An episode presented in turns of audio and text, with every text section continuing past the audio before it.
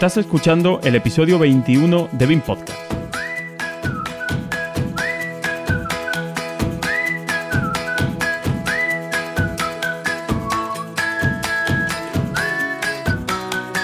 Hoy tendremos nuestro primer episodio sobre las BIM Wars.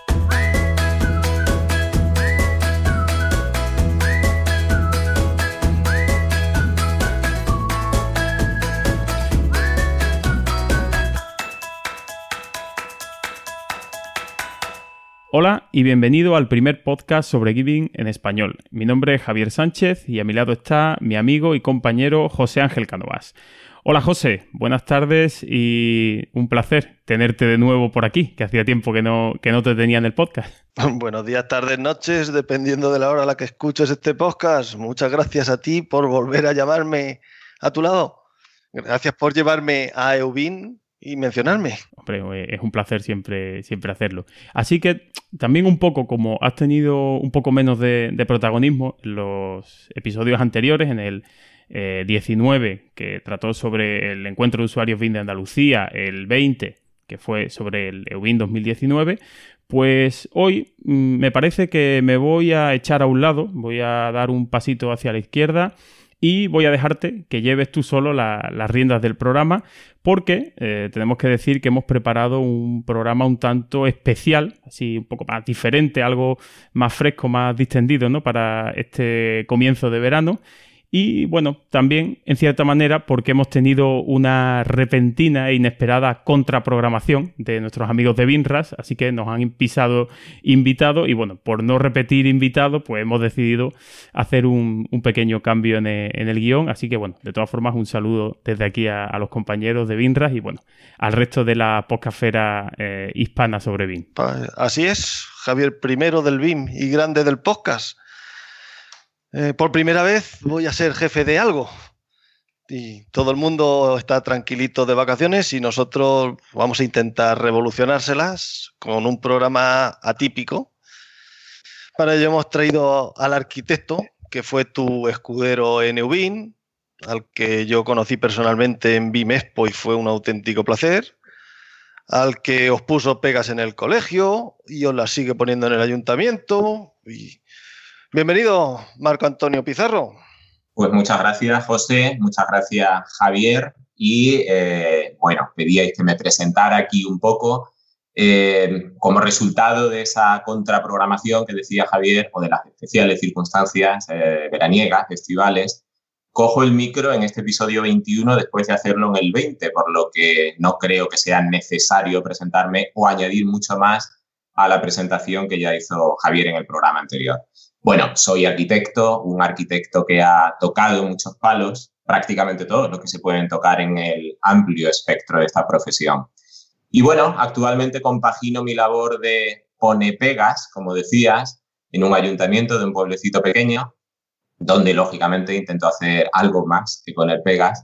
Dedico a esto parte de la mañana y compagino esta labor con la de arquitecto en estudio unipersonal Cierto es que dedico a esta faceta cada vez menos tiempo y dedico cada vez más a la formación y la consultoría BIM. La Fundación Laboral de la Construcción absorbe la mayor parte de mi dedicación. Allí pues eh, tutorizo varios cursos y bueno, también soy parte implicada en la conformación de un itinerario formativo BIM que eh, año tras año redefine los cursos que la conforman y, y va añadiendo nuevas piezas a ese rompecabezas. No soy el único implicado en esta tarea. Tras escuchar a Javier en el episodio 1 de este podcast, me atrevería a decir casi que fui el primer oyente de BIM Podcast y seguir un poco su trayectoria en las redes. Le eché el anzuelo hace de esto ya unos años, animándole a formar parte de ese equipo y eh, él picó. Desde entonces, bueno, caminamos juntos en esta senda del BIM acerté de pleno en su incorporación al equipo, no dejo de aprender de él y bueno, parece que Eubin, que en Eubin iniciamos una nueva aventura juntos, la que nos tiene hoy aquí a, los tres. ¿Cómo llegué al mundo del BIM? Que sé que la pregunta va a caer si no la respondo yo ya. Bueno, pues eh, ha sido un recorrido discontinuo. ¿eh? Aida Machado, a la que probablemente haga referencia en más de una ocasión, pues me animó a, esto durante mis estudios de arquitectura estudios que comencé con la edad con la que algunos terminan. Comencé con 23 añitos, año 1996, en Sevilla, con ese plan casi obsoleto de 1975, si no recuerdo mal, y en el que eh, hasta el uso de AutoCAD estaba mal visto, por lo menos en los cursos iniciales. ¿eh? Allí, eh, no obstante, conocía el plan en algún curso que hice en el aula de informática, compré una licencia de estudiante, de las que entonces se vendían por unas 30.000 pesetas, y la utilicé en mi proyecto de fin de carrera, año 2003.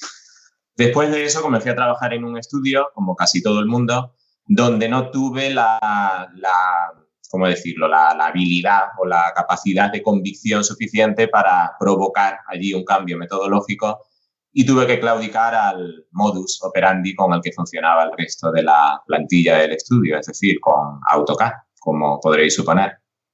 Años después, bueno, en realidad pocos, ¿eh? tras acabar mi carrera, el estudio sucumbió, llegó la crisis, me llevé mi ordenador a casa y allí ya solo, eh, y de nuevo, animado por AIDA, Comencé a trabajar con Alplan.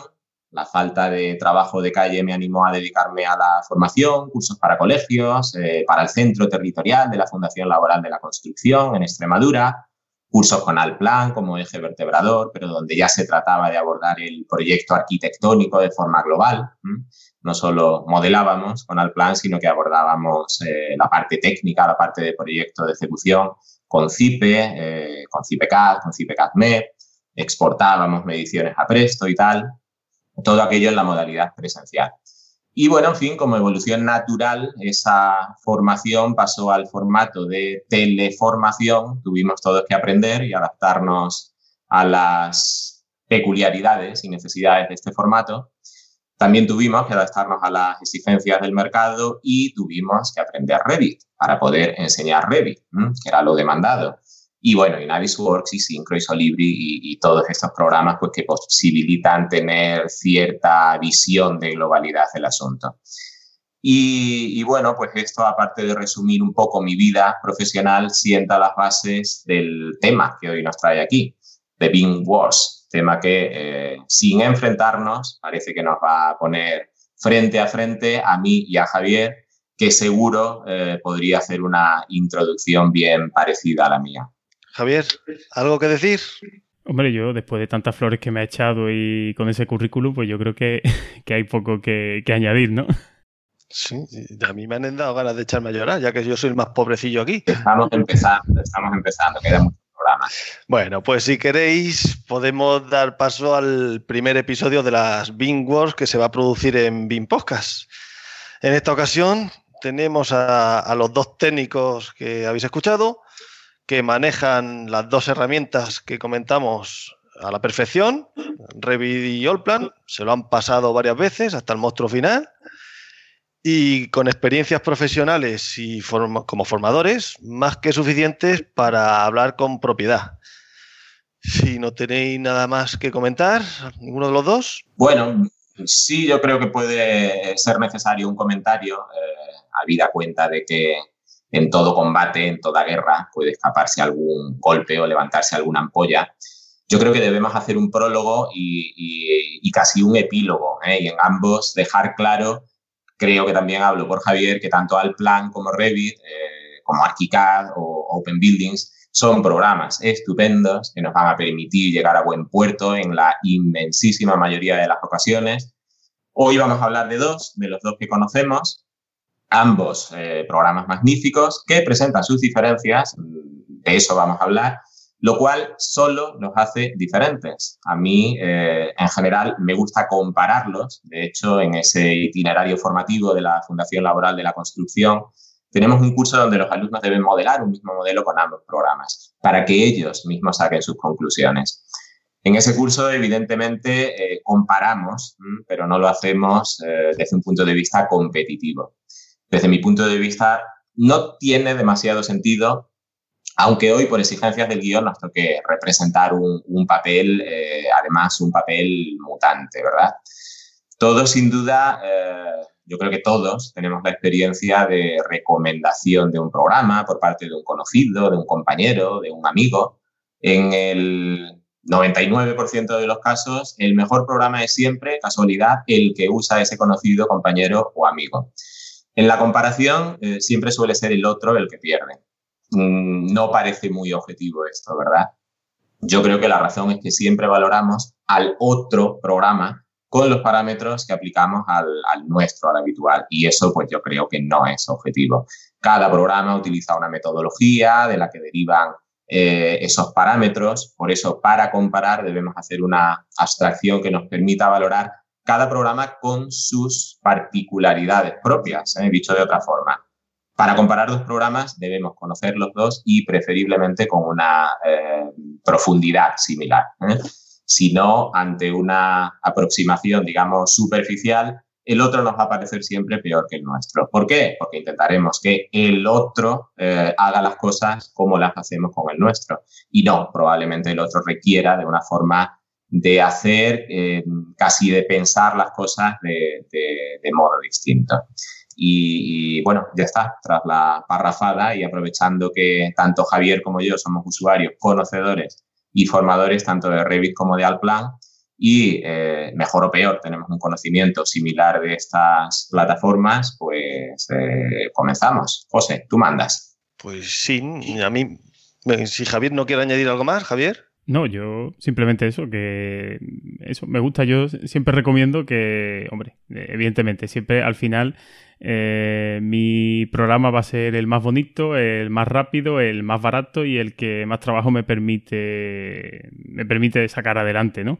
Y bueno, yo siempre he pensado que es verdad que para criticar algo, más allá de la crítica fácil o de la gracieta ¿no? que podamos hacer de, oye, pues tu programa es muy fácil, es muy difícil, no hace puertas, no hace ventanas, pues hay que, hay que hablar, digamos, el idioma de ese programa para entender eh, un poquito el alcance ¿no? de, esa pregunta. O sea, a mí no me puedes decir al plan es peor que Revit porque no tiene familias. Mm, bueno, a ver, de, ¿por qué deriva el concepto de familia? ¿Qué, eh, qué ventajas tiene o qué ventajas o qué inconvenientes tiene y cómo trata al plan la información? ¿no? Bueno, no lo sé, ¿qué es mejor, las familias o las capas? Mm, bueno, pues dependerá de tu trabajo. Entonces, pues como decía Marco, es yo creo que es interesante discutirlo. Precisamente planteamos este programa de Alplan y Revit porque ArchiCAD, mm, bueno, ninguno de los tres somos ni mucho menos expertos. Bueno, tenemos algunas nociones, algunos más que otros. Y bueno, pues no nos sentíamos preparados para hacer una comparativa 3. Entonces, pues se nos ocurrió hacer una comparativa 2 e intentar un poco eh, saber de lo que hablamos y criticar o eh, elogiar, eh, en cierta manera, con, conocimiento de causa, ¿no? Así que yo, por mi parte, cuando queráis, yo creo que José ya cuéntate un poco cómo, cómo hemos planteado este, este particular encuentro, ¿no? Mi pequeña aportación es que para poder opinar sobre algo, primero hay que conocer ese algo, al menos un poquito, que es lo que vamos a pretendemos mostrar con este programa. Que algo sea distinto no quiere decir ni que sea mejor o peor, sino que se adapte mejor o peor a las necesidades de cada uno. Esto es como decir a quién quiere más, a papá o a mamá ¿Y qué prefieres? ¿Carne o pescado? Que yo prefiera la carne no quiere decir que no me guste el pescado. ¿Se me entiende? ¿Verdad? El programa lo hemos preparado como un combate a ocho rounds, con cuatro preguntas en cada round, y cada uno tendrá que defender y también atacar o complementar a lo que diga el otro para intentar mostrar bondades y deficiencias de ambas herramientas. Por lo tanto, si queréis, vamos allá. Bueno, y lo, y lo más gracioso, a ver, eh, si estamos aquí haciendo un combate de boxeo, el calzón azul, el calzón rojo de Alplan y el azul de Revit, ¿quién lo va a llevar puesto? Yo creo que nos lo vamos a ir intercambiando, ¿no? Para que veamos que aquí lo mismo que me va a tocar defender en un momento del multiarchivo, después voy a tener que defender las categorizaciones de familias, ¿no? Es lo, interesante, ¿no? Que va a ser un, un ejercicio para nosotros también de aclararnos un poquito las ideas. Pues pensaba dejároslo a vuestra elección. Pero como por primera vez soy jefe de algo, en una esquina del cuadrilátero con una A bien grande de Marco Antonio Pizarro va a llevar All Plan y en la otra, para este primer asalto, con un calzón con una R bien grande de Revi, le tocará a nuestro sevillano Sánchez Matamoros. ¿Os parece bien? Me parece bien. Yo mientras hablabais estaba aquí calentando sin saber cuál me iba a tocar en este primer asalto, porque la audiencia debe saber que yo acabo de enterarme de, eso, de qué color de calzón me va a tocar. Y bueno, pues em, haciendo uso de esa jefatura, esperemos no se te suba a la cabeza, eh, me pongo ese calzón de color azul, ¿verdad? Al plan. No, rojo al plan. Bueno, rojo al plan, eh, calzón al plan en este primer asalto. Vale, pues Prefiero letra A y letra R. Preparado. Venga, pues nada, José, cuando quieras toca la campana y ponnos un poquito en contexto. Primer asalto, primeras impresiones. Nos ponemos en la piel de un usuario que enciende por primera vez su ordenador y le aparecen ambos programas. ¿Qué opina al respecto? Requisitos de hardware. Aquí, obviamente, hay que tirar de experiencia. ¿Quién se atreve?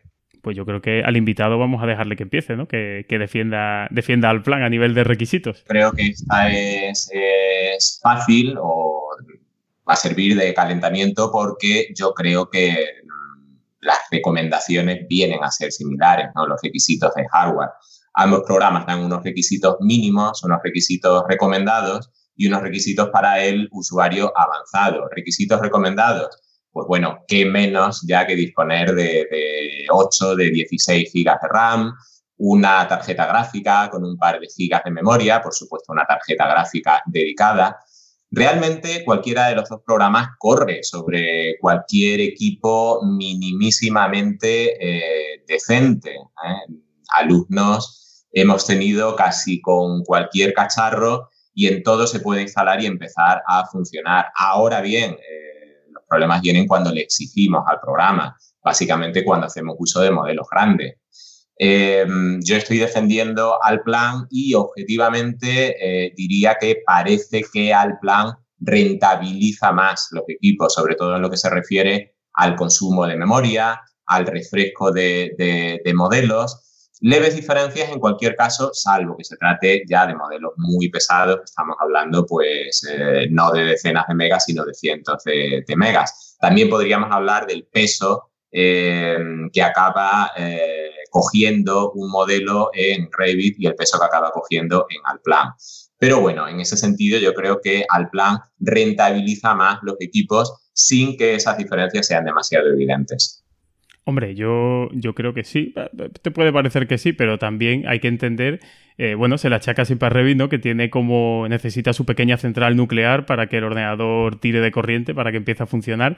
Pero también es verdad, oye, que somos técnicos, estamos dando un nivel alto y no podemos pretender que con el portátil de 500 euros que hemos comprado en el centro comercial, pues que funcione todo nuestro software, ¿no? Entonces, bueno, oye, yo, Revit eh, es un programa exigente, pero yo creo que también eh, hay que ser conscientes de que nuestra herramienta de trabajo, pues, oye, sinceramente, un portátil de, bueno, iba a decir menos de 2.000 euros, vale, bueno, Mm, sí, habrá gente que con 1500 valga, pero un equipo, bueno, yo creo que para que se empiece a llamar profesional y te empiece a, a no tener horas muertas y segundos muertos, pues a partir de 2000 euros tiene que ir. Así que, hombre, eh, si entendemos por exigente que requiere un ordenador de ese precio, bueno, pues somos profesionales y al final habrá que repercutir ese coste y amortizarlo, pero no podemos pretender ganarnos la vida o, cobrar unos honorarios dignos si estamos utilizando máquinas indignas, ¿no? Bueno, yo creo que ahí estamos de acuerdo. Eh, como puede ver, José, nos estamos tanteando, movimiento de pies, todavía no hemos dado ningún golpe, volvemos a la esquina. Siguiente pregunta. Pues quería puntualizar, esto es como las ventas de los coches. Eh, todos te dicen que el coche gasta cuatro litros y medio y no hay forma de sacarle ese. Por lo tanto, eh, subámosle un poquito a ambos, ambas herramientas los requisitos mínimos para que funcione. Con un unifamiliar va a funcionar incluso con un portátil sin gráfica dedicada. Si hacemos rascacielos y formas complejas, ahí es cuando empieza a necesitar máquina. Siguiente. Si hacemos un rascacielos, lo que menos nos va a preocupar será el equipo que en ese momento tengamos en el estudio. Si hacemos un rascacielos, tú no lo harás, seguramente. Tendrás cinco sitios por debajo que lo hacen. Probablemente. Ah, encendemos y vemos el interfaz del proyecto. A mí me gustaría hacer una intro avalando, o sea, no avalando, reconociendo la mejora de interfaz que ha tenido en las últimas versiones Allplan y bendiciendo la intuitividad de Revit.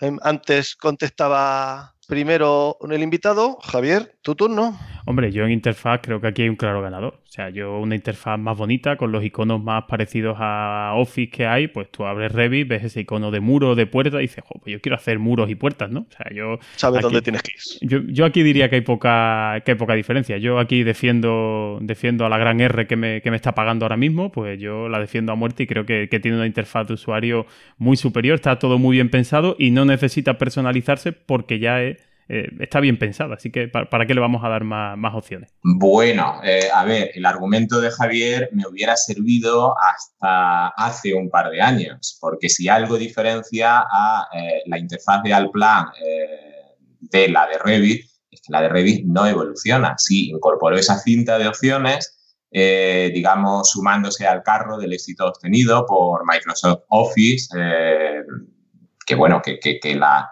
incorpora sus programas hace más de 10 años y sí, ha venido funcionando bien, pero la interfaz de Revit es la misma ahora que hace 5, mm, 7 o 9 años. Alplan evoluciona. Eso es algo que diferencia al plan de Revit. La interfaz de Alplan evoluciona, lo cual no quiere decir que el usuario tradicional de Alplan no pueda seguir utilizando Alplan como lo ha utilizado toda la vida. Pero precisamente lo que yo valoro es la capacidad de personalización de la interfaz de Alplan. ¿Queremos una interfaz igual que la de Revit? No tenemos problema ninguno. El año pasado se incorporó la Action Bar, que es como Nemetschek llama a la cinta de opciones y tenemos un panel de objetos, que es como el navegador de proyectos, y una barra de acceso rápido, es decir, podemos configurar al plan igual que Revit. Ahora, el usuario tradicional probablemente siga valorando esas barras de herramientas tradicionales completamente eh, personalizables, con lo cual eh, yo aquí, desde luego, decanto la balanza a favor de Alplan y su capacidad de personalización. Bueno, ¿y qué me dices de los atajos de teclado? Los de Revit son bastante más cómodos que los de Alplan, ¿eh? Bueno, al final estamos hablando de combinaciones de teclas, es decir, combinaciones libres. el, el, D de desplaza que utilizábamos en AutoCAD no podemos utilizarlo ni en Revit ni en Alplan. Al final tenemos combinaciones de dos teclas. Yo creo que con un nivel suficiente de, personalización como para que no se puedan establecer diferencias ahí.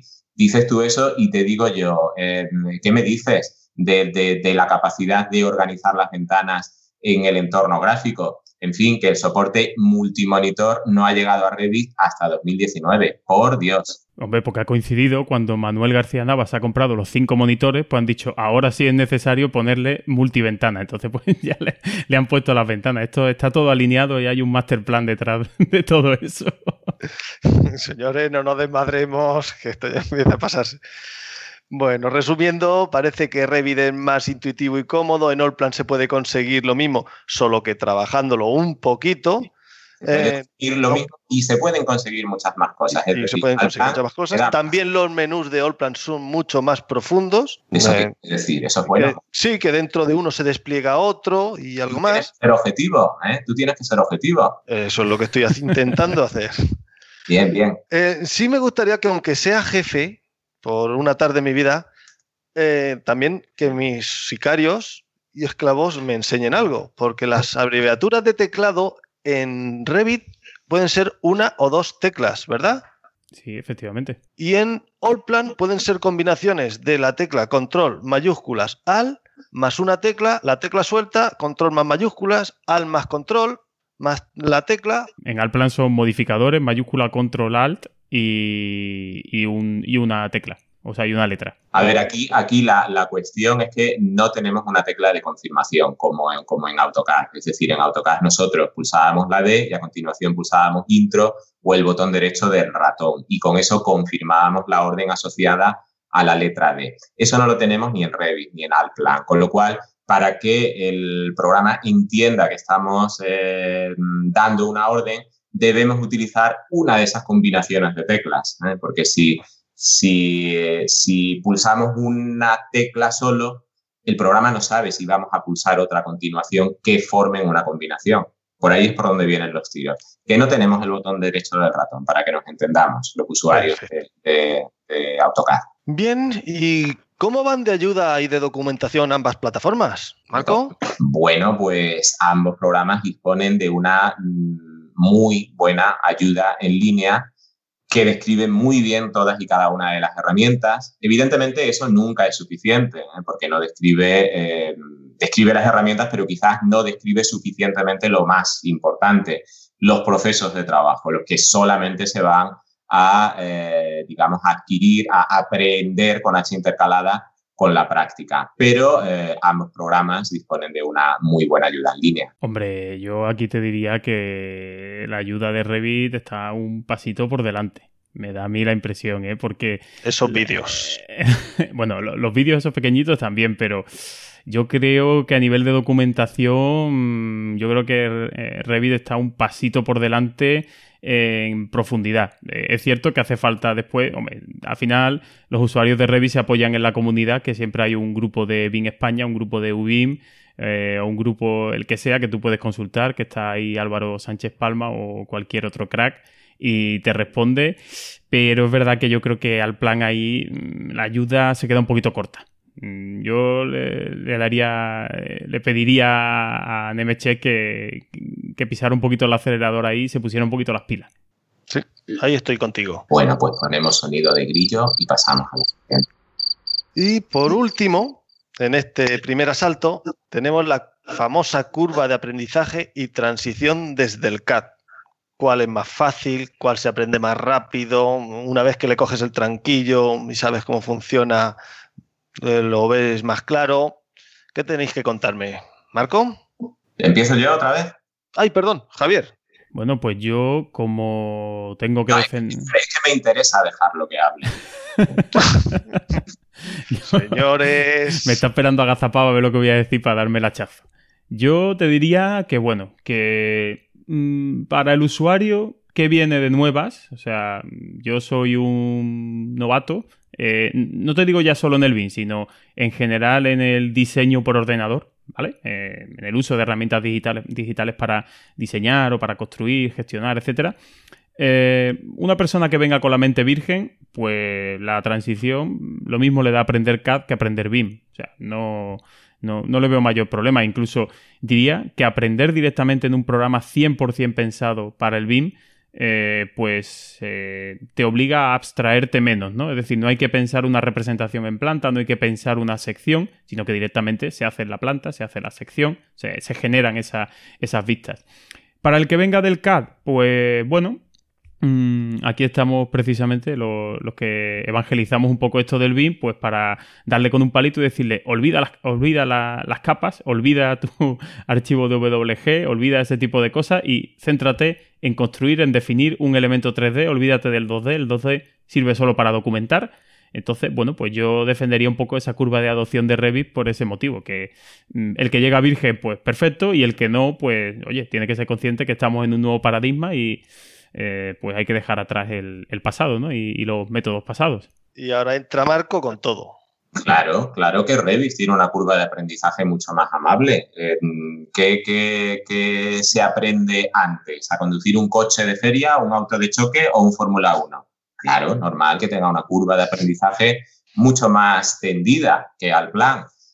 Eh, bueno, a ver, al plan es alemán, para lo bueno y para lo malo. Lo que pasa es que a mí ahora me toca eh, decir lo bueno.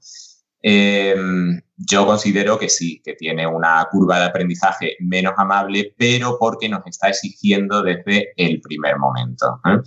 Aquí yo distinguiría entre curva de aprendizaje propia del uso del programa como modelador BIM y transición desde el CAD. Aquí yo sí consideraría que la transición desde el CAD resulta mucho más abrupta en el caso de Revit. ¿Por qué? Porque es 100% BIM, como bien eh, ha ilustrado Javier, ¿eh? sin decirlo así. Al plan es BIM y es CAD, con lo cual permite mantenernos a, medio camino, ¿eh? resolviendo parte de las tareas en CAD, lo cual, bueno, pues podría no considerarse elegante o correcto pero puede resultar muy práctico, sobre todo en esa fase de, transición. Bien, pues hasta aquí el primer asalto en el que hemos intentado dejar claro unos conceptos básicos. Espero que nos hayáis puesto cómodos y que no seáis muy asquerosos porque ahora os toca cambiar los calzones. Iros allí detrás y cambiaros los calzones Pues nada, ahora hace falta. Tengo una A aquí ya tatuada. Acabo de tatuarme una A en el brazo izquierdo y estoy tapando, borrando la, R del brazo derecho. Ponle tipes, que será más rápido, porque en el siguiente asalto volveremos a hacer lo mismo. En el pecho llevo yo la R ahora. Muy bien. Vale, pues ya sabemos un poquito más de ambos. Mm, hacemos una casita, ¿no? Que es lo primero que se hace, una vivienda unifamiliar. Y para ello, pues vamos a empezar con. Eh, iniciamos un proyecto y, la configuración inicial de este. ¿Quién fue el último en el último el round anterior? El último fue Marco, así que soy yo. Las pares son mías, las pares de Javier, si mantenemos ese orden.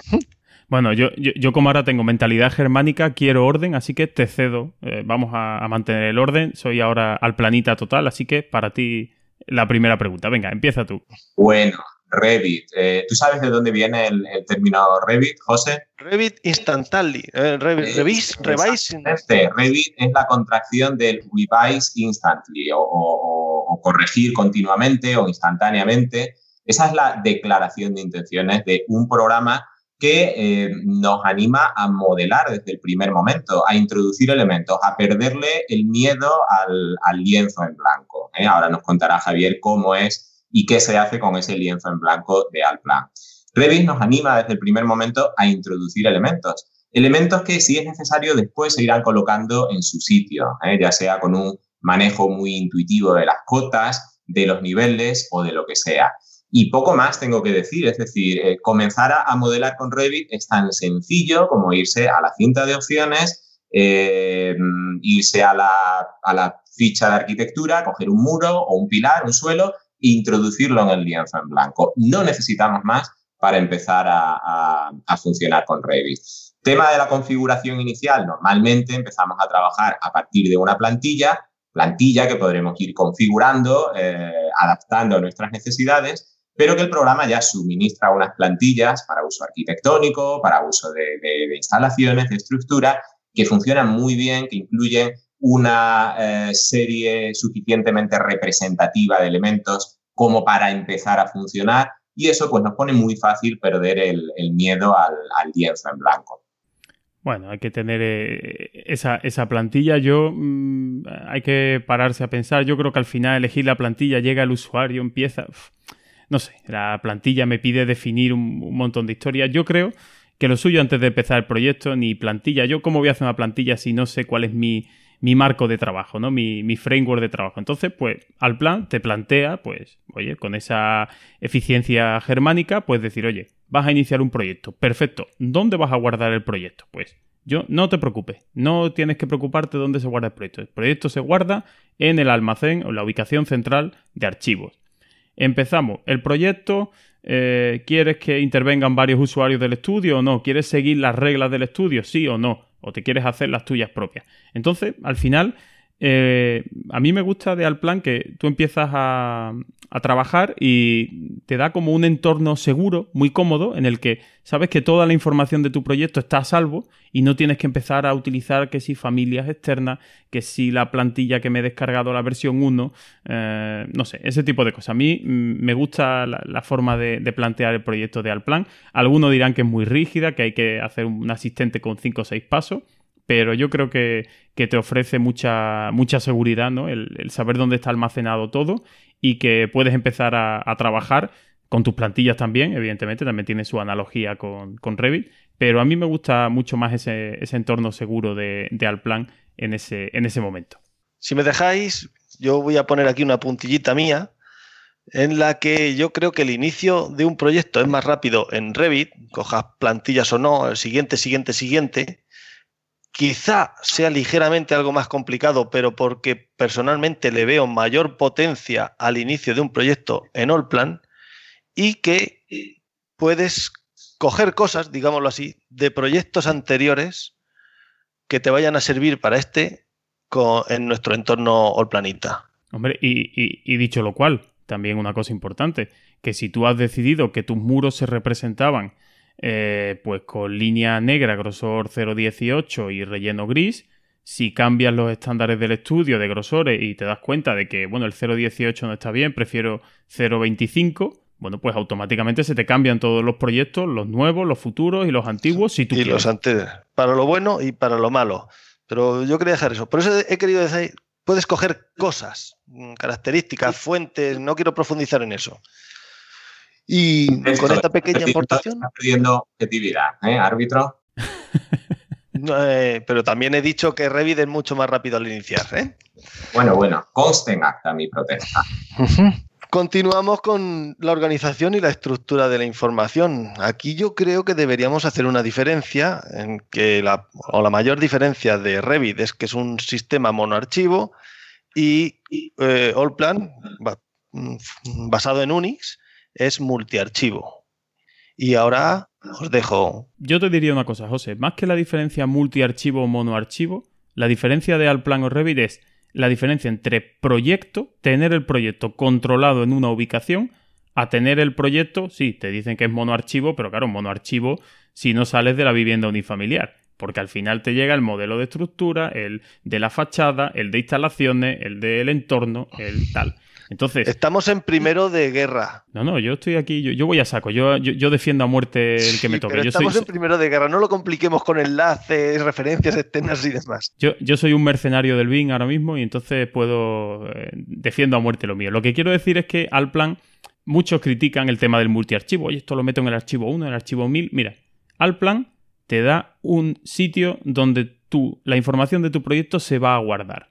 Si necesitas fraccionarla, porque igual que en AutoCAD utilizabas referencias externas o igual que en Revit utilizas vínculos, bueno, pues si lo tienes que fraccionar lo puedes hacer, pero tú no tienes que preocuparte esos vínculos dónde están, sino que están en el proyecto. Digamos que la unidad organizativa de Alplan no es el archivo, realmente es el proyecto e internamente te deja total libertad para esos 9.999 archivos distribuirlos como tú quieras. Puedes hacerlo todo en un archivo, lo cual no sería recomendable, sería como trabajar en Revit en una vista, todo, pues en este caso tú puedes tenerlo en, múltiples eh, archivos y tú hacerlo como quieras. Hay proyectos que te apetece dividir en cinco archivos por planta, pues cinco. Hay algunos que te, apetece dos, dos, lo que tú quieras. Diferentes versiones del proyecto, el básico, el de ejecución, la dirección de obra, todo eso puede estar en el mismo proyecto sin interrumpirse unos a otros y dividiéndose. Así que yo creo que yo creo que poca discusión tiene esto de las ventajas que tiene trabajar con Alplan. Marco. No os advertigo eso de los 9.999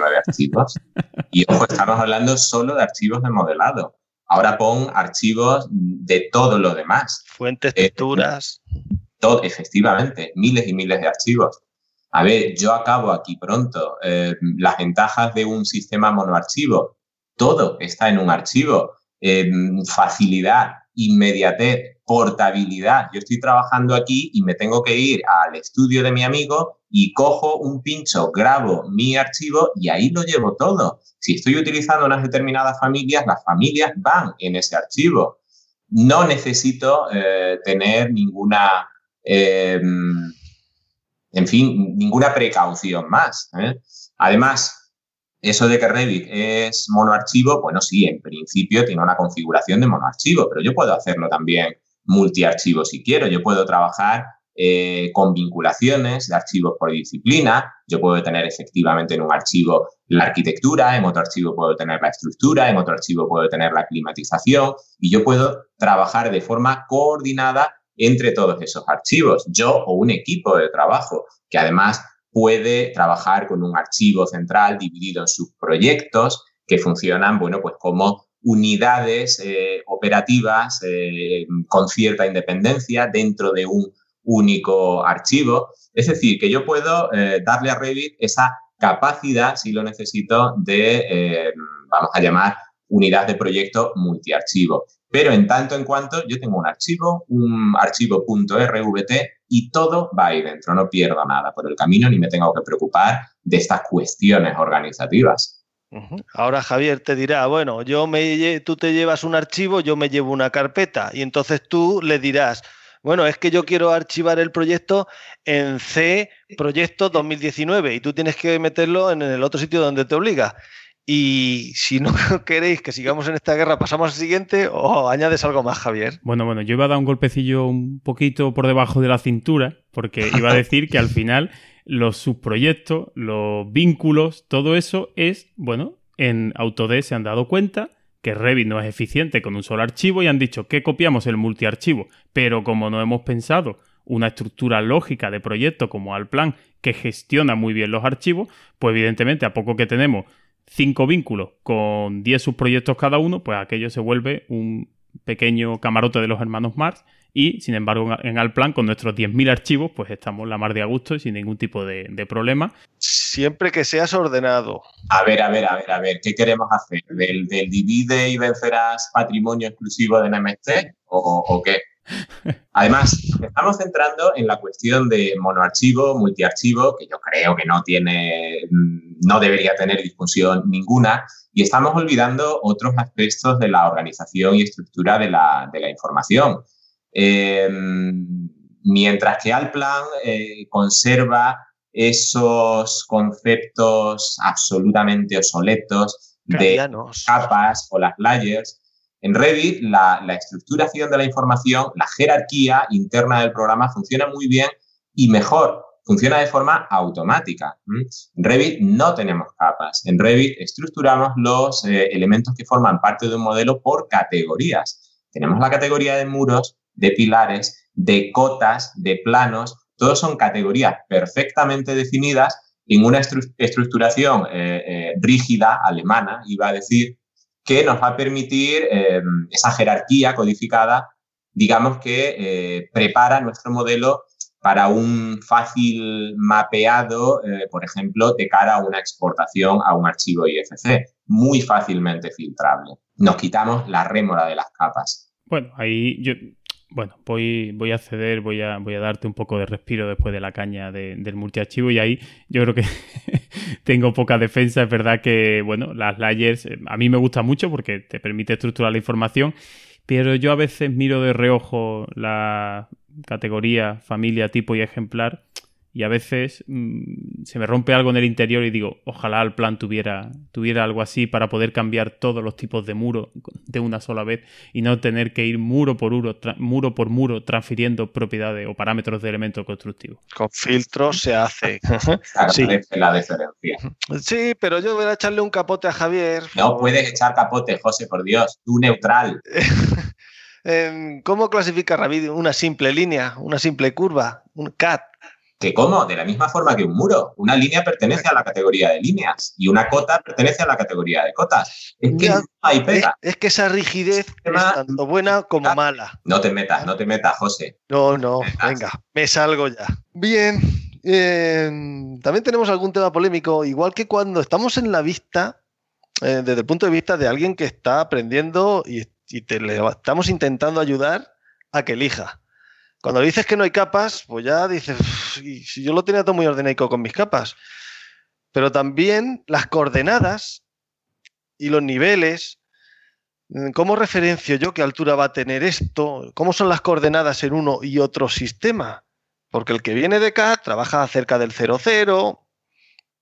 Aquí, en Allplan, por tener aquel mm, reminiscencias CAD, se parece. En Revit son un poco distintas y el que quiera empezar, pues le dejo. Como es impar, yo soy, soy germánico, así que que empiece Marco, por favor. Claro que sí. Eh, a ver, mm, Revit nos propone todo muy fácil. Todo aquello que no es importante o necesario en un momento determinado permanece en un segundo plano, para que no nos distraiga, para que no nos estorbe. Por eso cuando estamos modelando con Revit, no vamos a ver coordenadas, no vamos a ver ninguna barra de herramientas que nos diga eh, cuáles son las coordenadas que acompañan al cursor del ratón en ese momento.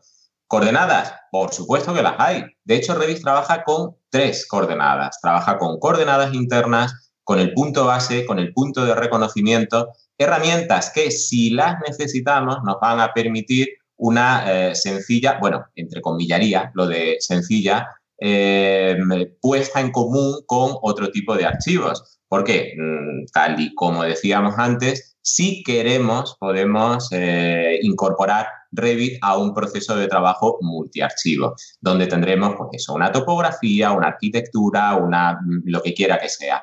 Y haya que poner en común todos esos archivos. Ahí, llegado ese momento, sí vamos a hacer uso de esas coordenadas, de ese punto de reconocimiento, vamos a, consolidar todas esas, todos esos distintos sistemas de referencia Pero hasta que llegue ese momento mm, no vamos a ver las coordenadas. ¿Por qué? Porque no son necesarias. ¿eh? Si nosotros necesitamos situar, referenciar nuestro proyecto, bueno, pues ya lo haremos.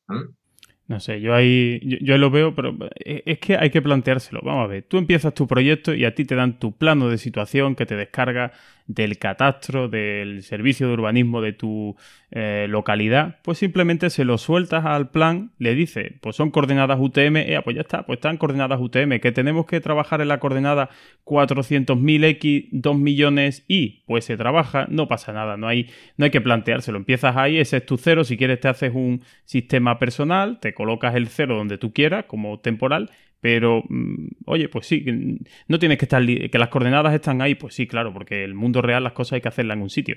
Entonces yo veo que la gestión de coordenadas de, Alplan, pues funciona eh, de forma fantástica. Y ya, si a eso le añadimos que se puede tragar cualquier archivo CAD, cualquier archivo de MicroStation, que le soltemos ahí de planeamiento. Vamos a dejarlo más adelante. Yo estoy diciendo que al fin y al cabo las coordenadas tienen que ver con el plano de situación y el plano de situación, pues yo le suelto mi plano de la gerencia de urbanismo de turno, oye, y se lo traga perfectamente. No tengo que decir, no, es que está 20 millas separado del punto origen de proyecto, que es del punto interno, que nadie lo ve, es un punto que parece que existe, es como los Reyes Magos, pero tal, o sea, no, no, no. Está un poquito escondido por ahí. Yo, yo ahí solo tengo, solo tengo que decir una cosa, la última, y es que por ahí lo escuché, no me acuerdo a quién se lo escuché en Twitter, que eh, sabéis que eh, hay un evento de Autodesk que se llama la Autodesk University Las Vegas, ¿no? Que no sé, creo que es hace poco, ¿no? O ahora en octubre, no, me acuerdo cuándo es la fecha. Y un usuario, me parece que era de Archicad, creo que era la gente de Von Bryan Digital, decían que el Autodesk University, el AU Las Vegas, es el sitio donde los usuarios de Autodesk se reúnen o los usuarios de Revit se reúnen para aprender a trabajar con coordenadas, porque todavía ninguno ha acabado de entender cómo funcionan las coordenadas en Revit. Eso es un golpe bajísimo. Mira, al final tú sabes cómo funcionan los programas. Tanto al plan como a Revit le gusta eh, trabajar con unas coordenadas sencillitas. A nadie le gusta tener que multiplicar una cifra eh, o un número de nueve cifras por otro de otras tantas, ni al plan ni a Revit. Al final lo que hacen es reposicionar en torno al cero cualquier modelo. Tú que ahora llevas la A de plan lo haces con la compensación de coordenadas y yo que llevo la R de Revit lo hago con el punto de reconocimiento, por ejemplo, que sí que puede resultar un poquito más complicado, sí, pero se hace. Al final, ni al plan ni Revit son un sí. Bueno, pero si al final mm, las coordenadas creo que no las usa tanto la gente como se debería usar, como deberíamos usarla, porque tú empiezas a dibujar conforme te llega el boceto. Claro que no, somos arquitectos, somos, no somos topógrafos.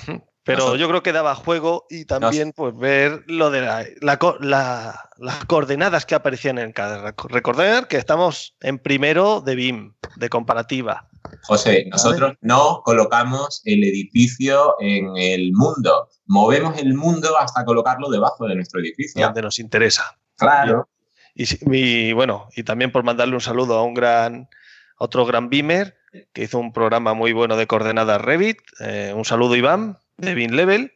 Es verdad, que, Fantástico ese programa. ¿eh? Con, los programas de, con los programas de Iván te explota el cerebro porque intentas captarlo todo, te lo vas por la calle andando, vas, visualizando la cinta de opciones, intentas seguir a Iván, te pierdes, lo vuelves a reconectar. Ahí. Oye, y una, y una, referencia también obligada al blog de Modelical, que tiene varias entradas para el tratamiento de coordenadas en Revit, muchas, no sé, no sé por qué será, y son fantásticas. vale, yo no quiero me vais a tildar de que tiro para un lado, pero como venimos, somos nuevos y vamos a ver con qué programa elegimos, normalmente empezamos calcando algún DXF porque aún no tenemos conocimientos para empezar a modelar. ¿Cómo se tragan ambos programas un archivo de AutoCAD para usarlo como calco e ir calcando encima? Hombre, yo, si quieres te lo digo, yo no ningún problema. Yo te he dicho que le puedes soltar el plano de usos del plan general y se lo traga sin ningún problema con 2.000 millones de eh, rellenos, tipos de línea, layers, sin ningún problema. Lo, pones tal cual y tal como lo tenías en AutoCAD o en MacroStation, lo tienes en Alplan. Ahí 100% transparente. Como elemento nativo. Nada que discutir, efectivamente. Alplan es un CAD, importa cualquier, eh, prácticamente cualquier eh, formato CAD y lo importa como elemento nativo. Revit no, no lo hace. Revit lo, lo, importa como una mera referencia para el modelado. Pero es que Revit no tiene pretensiones de ser un CAD. Solo quería saber cómo se lo tragaba. No quiero que se me tilde de tirar hacia un lado o hacia otro. Porque lo lee y lo tienes como referencia y puedes capturar tus puntos finales y tal. Ahora, no pretendemos editar un CAD desde Revit, ¿no? Revit no lo pretende. No se lo pidas. Para eso hay otros programas. Eh, ahora me voy a pasar al otro lado, para que no se me diga que estoy siempre del mismo. Objetos y recursos externos para el desarrollo de proyectos. De, proyectos. ¿De dónde podemos sacar los bloques que en Revit se llaman familias y en Allplan Smart Parts o macros? ¿De dónde podemos sacar información? Ala, Javier, empieza. esto es muy fácil la pregunta y voy a referenciarme otra vez a, lo que comentaba también de nuevo Iván en un podcast.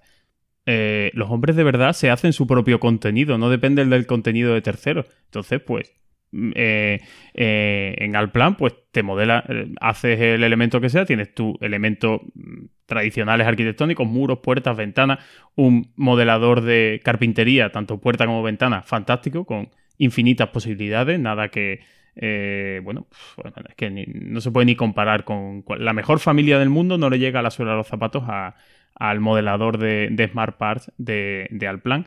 Y si tienes que hacerte algo raro, bueno, pues yo tengo un, motor de modelado 3D genial, hago el elemento que quiera, lo selecciono, botón derecho, convertir en elemento constructivo definido por el usuario y ese churro que he hecho así tan extraño le digo que es un muro o le digo que es una puerta o le digo que es lo que sea y al plan lo trata como tal y ahí lo tengo. Cuando lo exporte a mi IFC lo tendré. Que no tengo contenido de, de los fabricantes? Bueno, pues sí, pero los hombres de verdad nos hacemos nuestro propio contenido y controlamos los parámetros que, queremos, los atributos, en este caso de Alplan, que queremos que viajen. Bueno, José, pues ahora te voy a decir yo lo que hacemos los hombres de mentira. Si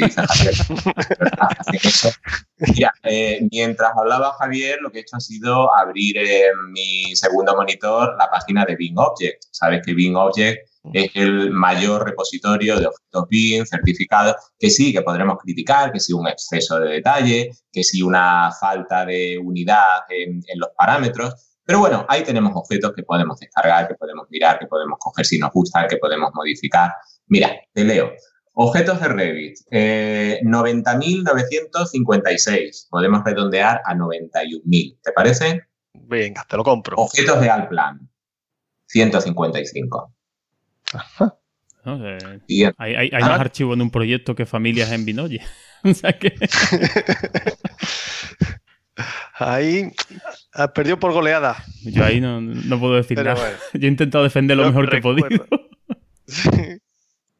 También, recuerdo que alguien hace mucho tiempo en Nemeche, cuando era Nemeche, me dijo, ¿tú para qué quieres que te haga un inodoro, que te proporcione Nemeche un bloque, una un macro de, un algo, de un inodoro, de una mesa, si el que yo te proporcione no le va a valer al de al lado y mucho menos le va a servir al otro. Aquí enseñamos a la gente a que se haga lo que necesita. Si bien es verdad que es mucho más cómodo coger algo que si no es lo que necesito, pero se parece, pues no pierdo el tiempo haciéndolo. Que ahí es la gran ventaja de Revi. También para los que sean gandules como yo, yo tiré mucho en mi época de Allplan de objetos de SketchUp. Otra posibilidad, claro. A ver, me lo convertía así, me daba igual si la representación 2D no era lo que yo quería, pero en 3D se me veía bonito, ¿vale? Como truquillo, como recurso, como puya y, la representación 2D la puedes hacer tú perfectamente, crear una macro mm, a partir de ese elemento y, y bueno, modelar tú de forma sencilla la representación 2D de ese objeto. Como resulta que Alplan pues, no tiene eh, capacidades de modelado MED, nos da igual que ese objeto sea un simple eh, bloque paramétrico multivista utilizando la terminología acá. Te va a servir porque no necesitas conectarlo a ninguna eh, instalación perfectamente. Sí, sí. Bueno, pues puedes trabajar con, metido ya en el flujo de trabajo, pues tú puedes hacer la instalación con CPK CIPECAS tiene unos eh, sanitarios muy bien diseñados y llevarlos al plan sin problema. Estoy echando ahí un capote, ¿eh? Sí, sí, y se agradece. Todo un caballero tenemos en este programa. Es que como me temo que vamos a cambiar de... ya estás cambiando el chip. Pasamos a un nuevo asalto y me tengo que cambiar, pues me voy preparando, voy preparando el terreno. Sí, haces bien en cambiar la mentalidad porque con esto terminamos el segundo asalto audiencia habrán podido comprobar que no estamos puntuando, porque esto no pretende ser, no pretendemos, pretendemos que haya vencedor ni vencido, sino simplemente mostrar lo que hay en ambos en ambas plataformas. Bueno, y con que doy yo por hecho que cambiamos el calzón, que no sé lo que va a decir el jefe. Sí, sí, el jefe dice que tomaros un traguico de agua, si vais bien, seguimos, no veo sangre por ningún sitio de momento. Algún pómulo ligeramente hinchado. ¿Vais bien? Ah, será el de Javier. Bueno. el de la Bing Object todavía me duele el golpe de Bing Object aquí. sí, sí, se ha oído el zasca desde Zaragoza.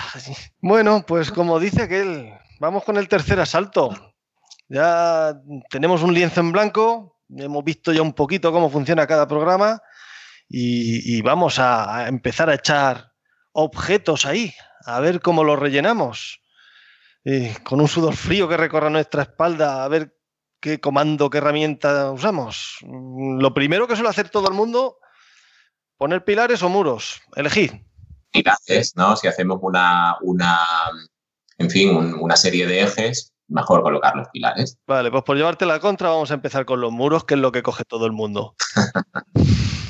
el muros, pues no deja de ser un paralepípedo, salvo los gafapásticos estos que hacen barcos y similares.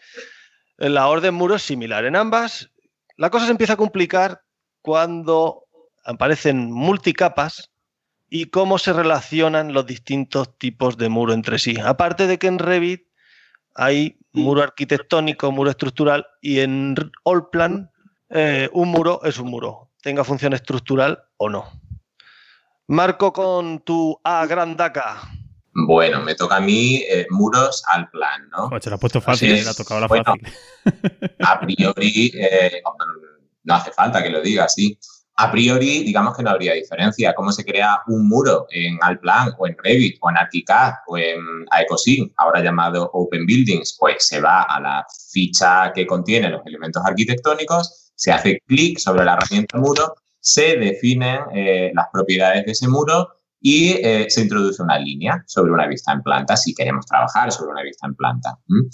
Y tenemos nuestro muro con una altura que será una altura paramétrica referida a alguno de los niveles que previamente habremos definido. Podemos introducir un muro eh, con una altura libre, pero no tiene demasiado sentido en un programa de, de modelado paramétrico. Vale. Las diferencias entre Alplan y Revit comienzan a llegar cuando comenzamos a escarbar un poco en esas propiedades del elemento multicapa. Si estamos haciendo diseño conceptual sin problema con muros genéricos, todo va a funcionar muy bien. Querremos que las cosas empiecen a funcionar bien y de forma lo más automática posible cuando tenemos distintas capas de distintos materiales, de distintas prioridades, porque en... Eh, en el modelado BIM debemos trabajar siempre con el concepto de prioridad.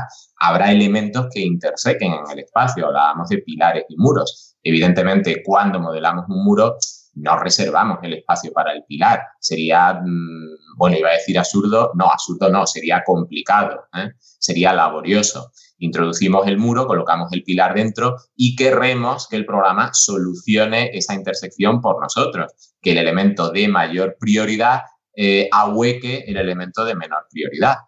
Y para eso necesitamos manejar las prioridades.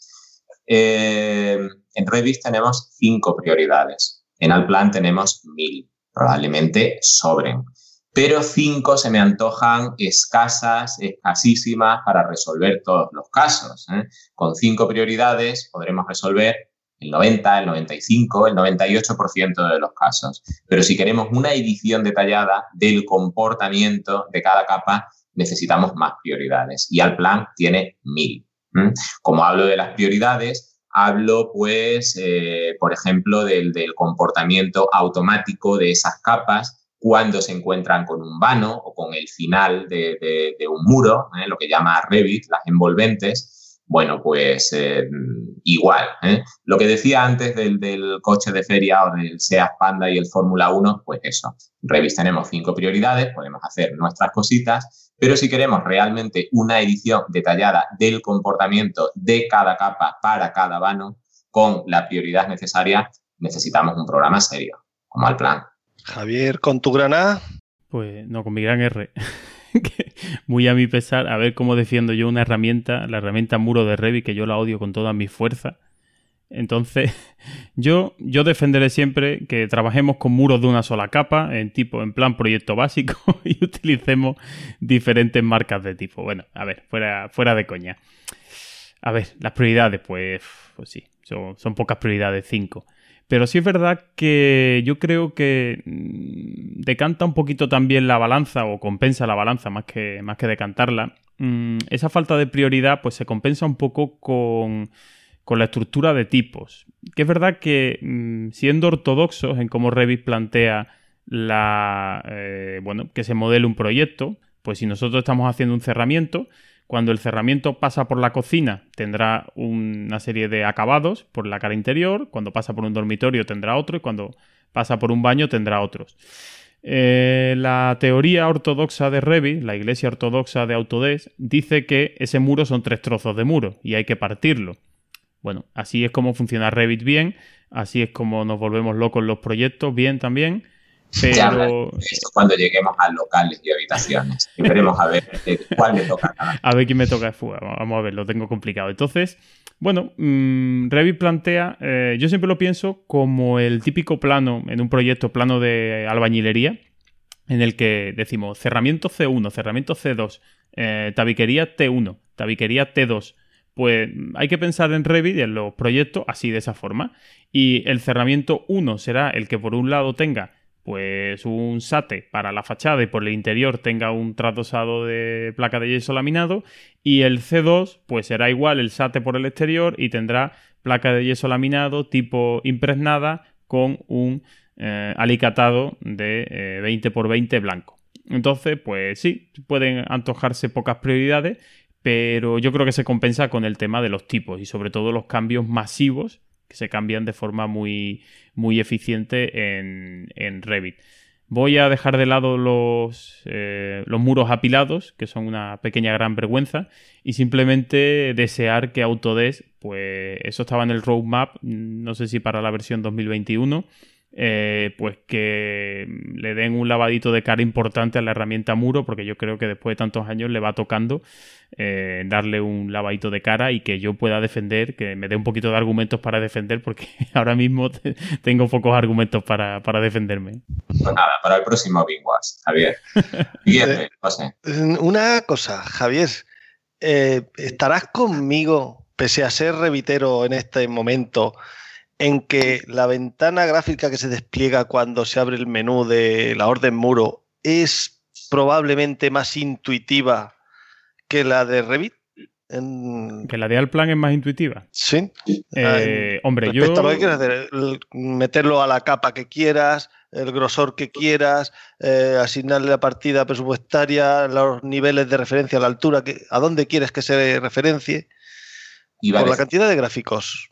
O se iba a decir ahora, pero ¿quién quiere capas? Se me había olvidado dónde estaba. ¿Podría ser que en este caso particular fuera así? Eh, bueno, yo, los cuadros de diálogo de Revit, yo es que Revit mm, tengo sentimientos encontrados porque, por un lado, yo entiendo la lógica de cómo está todo estructurado y les alabo el que ese, esa idea que tuvieron en su momento, no sé, creo que era como allá del 2000 más o menos, ¿no? Que se empezó a desarrollar Revit.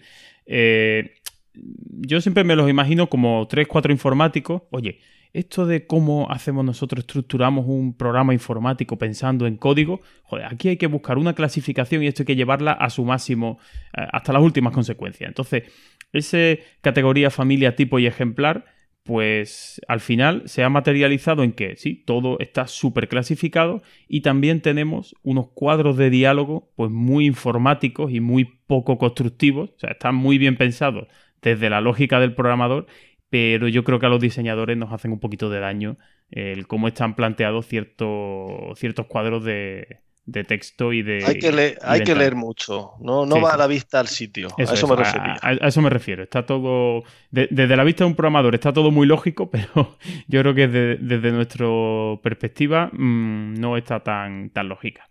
Pues si os parece, pasamos a los pilares, segundo elemento constructivo que se suele introducir. Ya tenemos nuestra caja de zapatos, nuestro dado, con dos cuatro cerramientos y dos tabiquillos, y vamos a ponerle pilarcillos. Eh, Revit tiene distintos tipos de pilar, arquitectónico, estructural, y Allplan un simple paralepípedo o forma libre, que, como puede ser. Javier. Hombre, yo mm, te iba a decir que igual que también existen los muros apilados, pero son una gran vergüenza, pues los pilares arquitectónicos son la otra gran vergüenza que tampoco deberían existir, porque y el que los use debería estar condenado a, cadena perpetua por, utilizar o, a modelar tuberías el resto de su vida. Yo creo que peor condena que esa no, puede existir. Entonces, mm, los pilares, pues es una herramienta Tú cargas tu familia, te hace, te puedes encontrar tu familia con pilares de sección pues, de acero laminado, de acero conformado, secciones de hormigón. Bueno, te puedes diseñar la que quieras con tu fantástico editor de familias.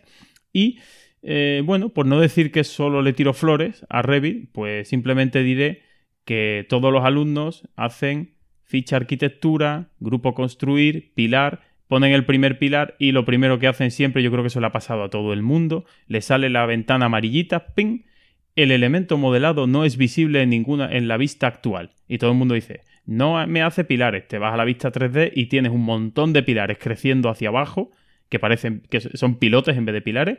Y eso yo no sé por qué, a quién se le ocurrió, eso es una mente, que los pilares, los arquitectos los dibujamos de la planta en la que estamos viendo, en la planta en la que nacen, y van hacia arriba. No lo modelamos desde la planta en la que mueren. O, seré yo el raro, no lo sé. A mí eso, Marco, corrobóramelo. ¿Tú cómo modelas los pilares? Desde la planta que nace, no desde la planta que mueren, ¿no? Desde luego, sí. pues eso, eso lo tengo que criticar. Yo, salvo ese tema, creo que es una herramienta estupenda en, en Revit. ¿Marco? Me toca, ¿no? Me parece a mí que Javier está deseando cambiar de, bando. eh, Hablaba antes de las mil prioridades, que podrían ser muchas, pero gracias a esas mil prioridades, en Alplan la unión entre el pilar y el muro se resuelve automáticamente. No tenemos que preocuparnos. En Revit debemos realizar expresamente la unión entre pilares y muros para que los pilares recorten el muro. Cuidado. ¿eh? Es decir, al plan resuelve automáticamente todos esos conflictos. ¿eh? Por lo demás, no me centro en la herramienta porque, bueno, tal y como decíamos, el muro, pues ficha arquitectura, muro y se introduce el muro. El pilar igual, definimos una, una forma en planta para el pilar que puede ser libre. ¿eh? La forma del pilar puede ser un, un, un archivo CAD en Alplan. Definimos su altura, normalmente paramétrica, asignamos una prioridad y si esa asignación de prioridad es coherente con la asignada a los muros que hemos hecho antes, a mí me hubiera gustado hacer primero los pilares, pues se va a resolver el, encuentro. Por lo demás, pues de acuerdo con Javier, ¿tiene sentido el pilar arquitectónico? Pues no sé, ese hueco debería ser llenado ya por otra herramienta que sirviese para algo. Em, que sí, eh, haber hecho un capote ahora que em, en Revit tenemos pilares arquitectónicos, pilares estructurales, muros arquitectónicos, muros con cualidad estructural, porque tiene una eh, capacidad de generación de un modelo analítico, digamos que prepara el terreno, Revit no, no calcula estructura, pero sí que puede eh, manejar ciertos conceptos del modelado y el cálculo estructural. Eso no lo tiene al plan. De ahí, bueno, pues que haya esa dualidad estructural arquitectónica en estos elementos. Vale. sí me gustaría que alguno de los dos me dijera si en Revit, eh, os pongo el ejemplo en Allplan y ahora intentamos trasladarlo a Revit. Imaginar un ángulo, una L, un cerramiento en L, y cuando vas a insertar un pilar en la esquina inferior izquierda, en Allplan permite insertarlo desplazado 10 centímetros hacia arriba, 10 hacia la derecha. ¿Se me entiende? Se te entiende. Revit, device, Revit. Mételo, luego lo mueves 10 centímetros. me, lo ha quitado, me lo ha quitado. No, las coordenadas relativas, que son fantásticas en Alplan, pues yo la verdad es que las conozco solo en Alplan. ¿eh? Esa arroba es, estupenda. Parece una tontería, pero soluciona mucho el modelado. Pero funcionan de forma distinta. Eh, Revit mm, pretende que funcione así. Tú metes el elemento, ahora ya lo colocamos bien en su sitio. Al plan es alemán. Al plan, antes de colocar el, elemento, te pide hasta su partida de bautismo. Vale, vale, no, es que, esto no va como crítica ni como pullita, es simplemente desconocimiento. No sabía si se permitía, había alguna forma de hacerlo en Revit. No, pero ¿tú conoces algún otro programa que lo permita? No, tampoco conozco muchos. No, yo, yo estoy loco. Yo por algunas cosas de trabajo ahora tengo que trabajar algunas cosas con CAD y yo me estoy volviendo loco. ¿eh? Yo las coordenadas relativas de, de, de Alplan las echo de menos, pero de una manera enorme en el propio AutoCAD. O sea que ahí, ahí le doy la razón. Y otra cosa, mm, aunque sea es irnos un poquito más a un tema más adelante, vuestra experiencia cuando insertáis un pilar, existe la posibilidad de definir el punto de inserción de ese pilar, la esquina inferior izquierda, la cara de la derecha, ¿cierto? Sí. ¿Mm? Eh, ese punto de inserción consta no vale para... Ah, eso es. Vale. ni en Alplan ni en Revit. De acuerdo. En Alplan se varía dinámicamente a la hora de insertarlo, digamos, el punto de referencia, y en, Alplan, y en Revit lo tienes que hacer en la familia con los dos planos de origen que definan origen, la intersección, ahí tienes el, punto de origen, pero eh, en Alplan puedes modificarlo un poquito, pero mm, eh, Zipe no lo lee porque, porque no, porque eso no viaja en el modelo analítico. Muchas gracias, Javier, por tu aportación. Te vamos a dar un puntito por lo mal que lo estás pasando. En esta siguiente pregunta, aquí creo que vamos a pasar de puntilla rápido, que serían los forjados. Bueno, bueno, rápido. Eh, estaba esperando que llegásemos aquí a forjados. ¿Sabéis cómo llama eh, eh, Revit a un forjado? Lo llama suelo. Suelo, arquitectónico. Cuidado, que tiene tres tipos de suelo, me parece recordar. En el programa utilizamos la misma herramienta para modelar un forjado, una losa de cimentación, un pavimento de madera, un voladizo de cubierta, una alfombra, llegado, llegado el momento. Algo falla ahí. Caballero, defienda su programa, no, eche peste del otro. No, mm, bueno, pero esto vale también, ¿no? ¿O no vale? Algo falla. No, no, no.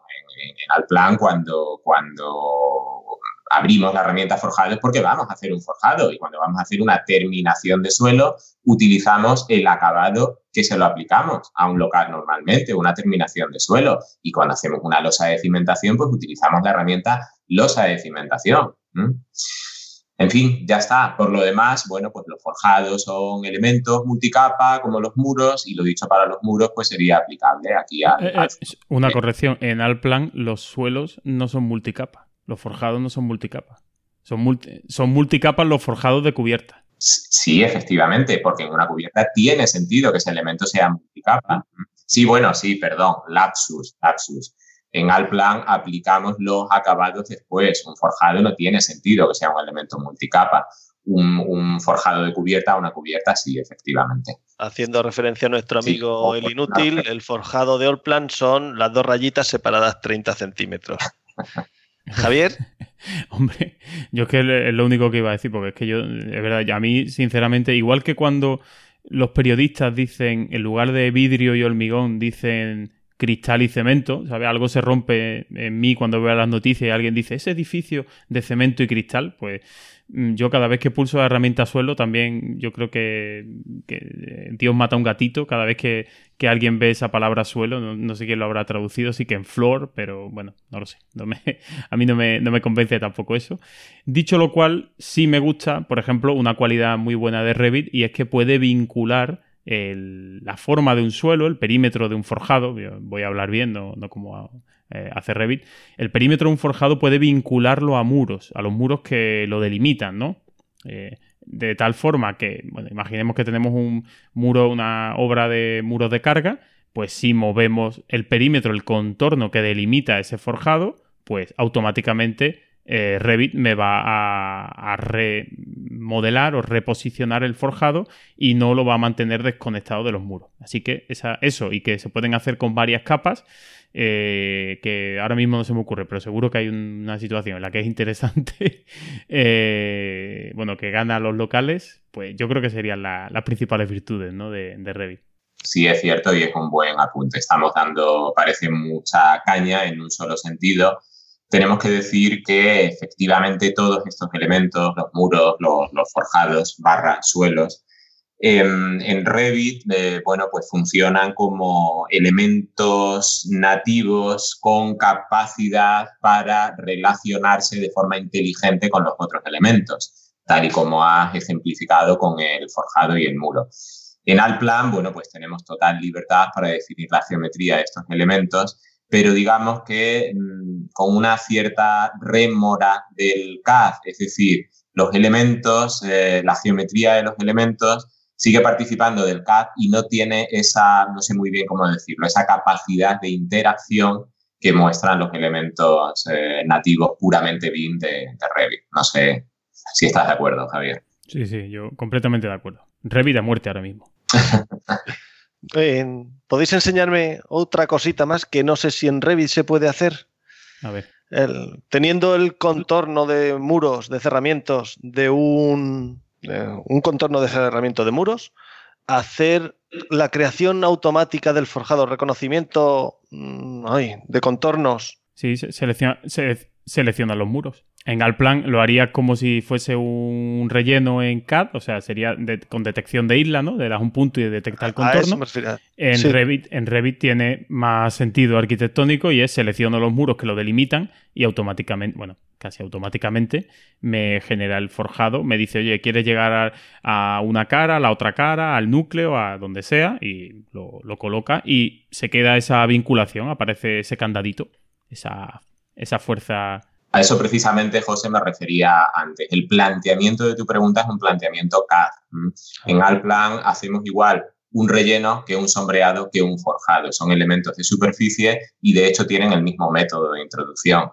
Digamos que esa filosofía CAD no está presente en Revit. Si tú quieres crear un forjado y lo quieres adaptar a unos muros, tienes que seleccionar los muros. Ajá, bueno, y vistos los forjados, pues vamos a ponerle una tapa a este dado que estamos haciendo con una herramienta de cubierta que no el plan se complica. Aquí quizá Revit le adelante un poquito los, con la herramienta cubierta contra los planos inclinados de Allplan y su recubrimiento de forjado, de cubierta forjado, depende del orden que utilicemos. ¿Qué tenéis que decir al respecto? Pues tengo que decir, no, no recuerdo el término jurídico, pero estás eh, influyendo ya en la respuesta. ¿eh? Yo insistiría en el tema de la objetividad. Es que Javier ha pillado por todos lados en este viaje. No, no, no, yo ahora, ahora está en la mía, ahora tengo la cubierta, me, siento cómodo, ¿eh? ya me está dando un respiro. Ahora en cubierta yo te diría que en Revit puedes hacer cubiertas desde inclinar un simple suelo, hacer pendientes a un suelo, aunque técnica, semánticamente no sea una cubierta, o puedes definir una cubierta definiendo su contorno. De nuevo, ese contorno sea con líneas CAD, o, bueno, entiéndase cómo se delimita un contorno CAD, o seleccionando muros, y a partir de ahí decirle esta arista define pendiente, esta arista define pendiente, qué pendiente define, él me hace el encuentro de faldones, o si tenemos una cubierta que no se adaptaría a ese típico tejado a cuatro aguas de una unifamiliar, bueno, pues siempre podemos delimitar un un perfil y extruirlo. Es decir, que tenemos, pues digamos, sin salirnos en modelo genérico, en cubierta por cara, masa, etcétera, que eso lo vamos a dejar aparte. Eh, simplemente podemos plantear, podemos trabajar cómodamente. Si nuestra cubierta se adapta mejor a definirla en planta, la definiremos en planta con ese contorno y esa pendiente en aristas. O si nuestra cubierta pues tiene más sentido que sea tipo bóveda, podríamos decir, pues simplemente definimos ese perfil y lo extruimos a través de un plano. Así que aquí me siento cómodo, aquí me puedes preguntar lo que tú quieras. No, la pregunta era cubiertas. Pues ya, ya te he respondido. Marco. Me toca. Pues, eh, no, no veo que haya necesidad. Al, fin y al cabo, el planteamiento que ha hecho de la creación de cubiertas, Javier, ha sido un planteamiento puramente geométrico. En, el tratamiento de geometría, recuerdo que eh, al plan es BIM y CAD a la vez. Em, vamos a tener todos esos recursos en, en Alplan, es decir, podemos hacer un planteamiento mm, en base a una geometría y aplicar esa geometría a una tipología de cubierta. Alplan trabaja con una herramienta, los planos de cubierta, que son un caso específico de los planos de libre definición. Explico rápidamente cómo funciona.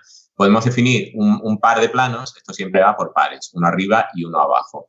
Y podemos pedirle al plan que adapte a esos planos cualquier elemento. Esos planos pues, pueden ser una geometría compleja de cubiertas, donde nosotros simplemente delimitamos los aleros, las alturas de aleros, las pendientes, que nos va a resolver automáticamente, por supuesto, tal y como lo hace Revit, toda esa compleja, mm, toda esa que puede ser una compleja geometría de limatesas, limaollas y tal.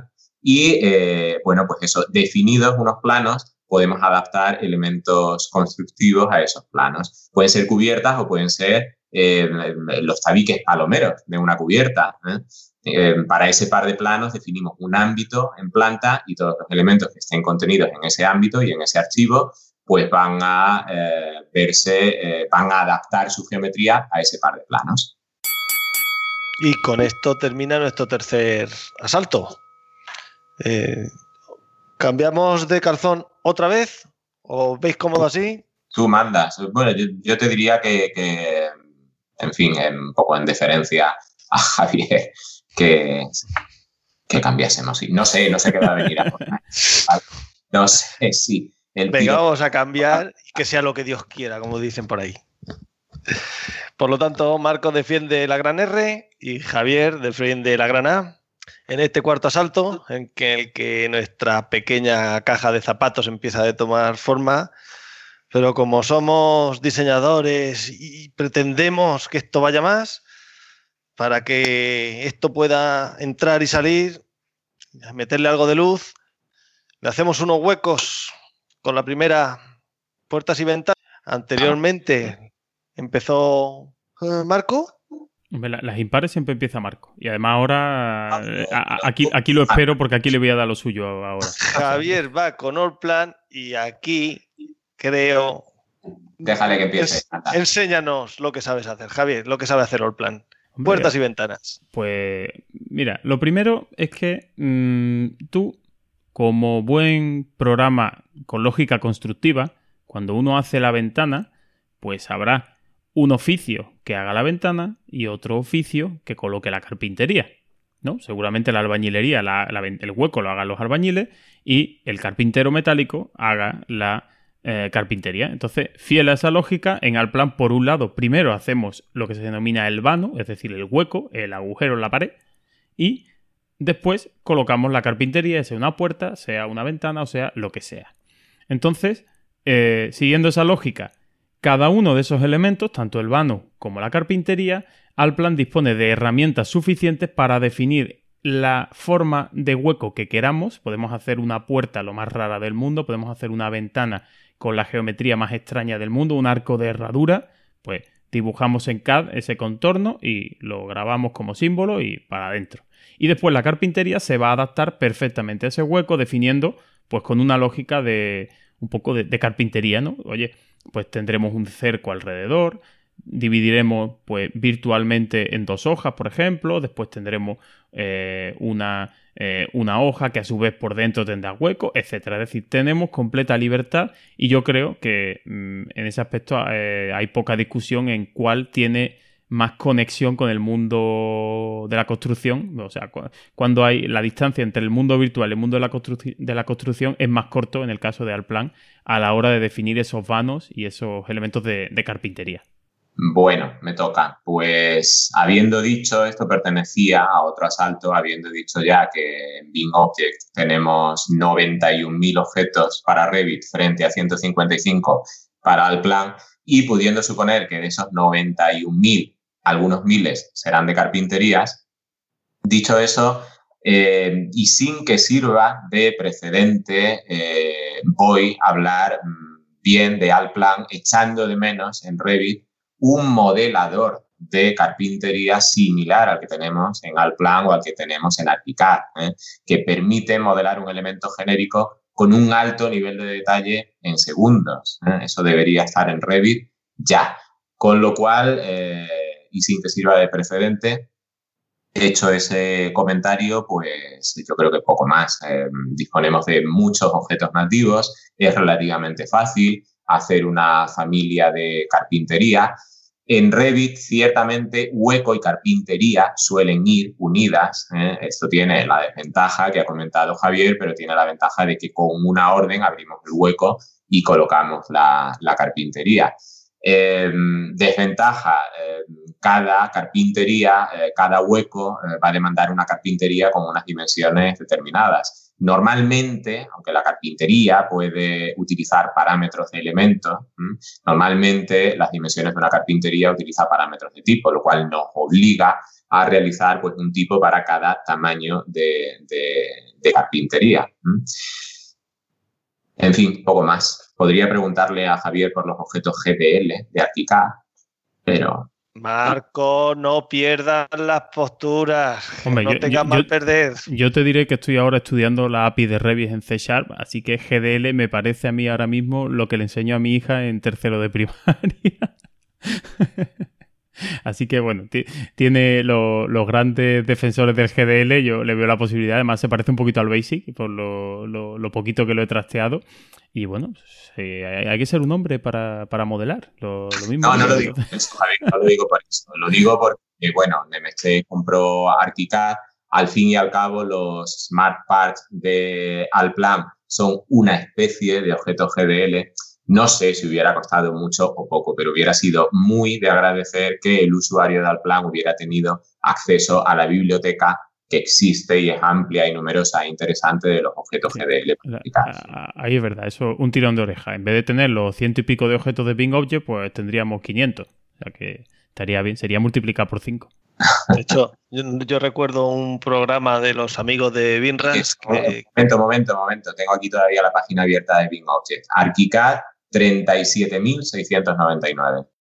No vea tú cómo seríamos. Seríamos una gente conocida en el mundo entero.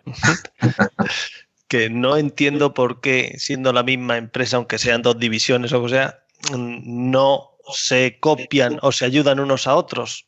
Pues muy sencillo, porque es la misma empresa, pero, puedes aprovechar para mejorar algo. Pero a ti no te ha pasado que tú hablas con tu empresa de telefonía y te pasan a uno y del departamento de baja no quieres saber nada del departamento de alta. Pues imagínate dos empresas y encima una alemana. O sea que es que no. yo lo veo complicado. Ya, pues por terminar esto, yo recuerdo. Aquí hay poco que hablar. Recuerdo uno de los episodios de Binras en el que uno de ellos, Evelio, creo que decía que cuando le enseñó el modelador de vanos a Juan Almeida, revitero de Pro, se le saltaban las lágrimas, le caían unos lagrimones como puños y no concebía cómo, cómo eso era posible y Revit no lo tenía. Y luego nuestro antiguo invitado eh, de escáner láser TD, Alejandro Cabello, también dominador de Archicad, dice que nunca con lo que trae Archicad de casa no ha tenido necesidad de buscar bibliotecas por ahí. Ha resuelto todas las carpinterías con lo que trae de serie. Pues sí, ahí lleva, ahí lleva razón. Vale.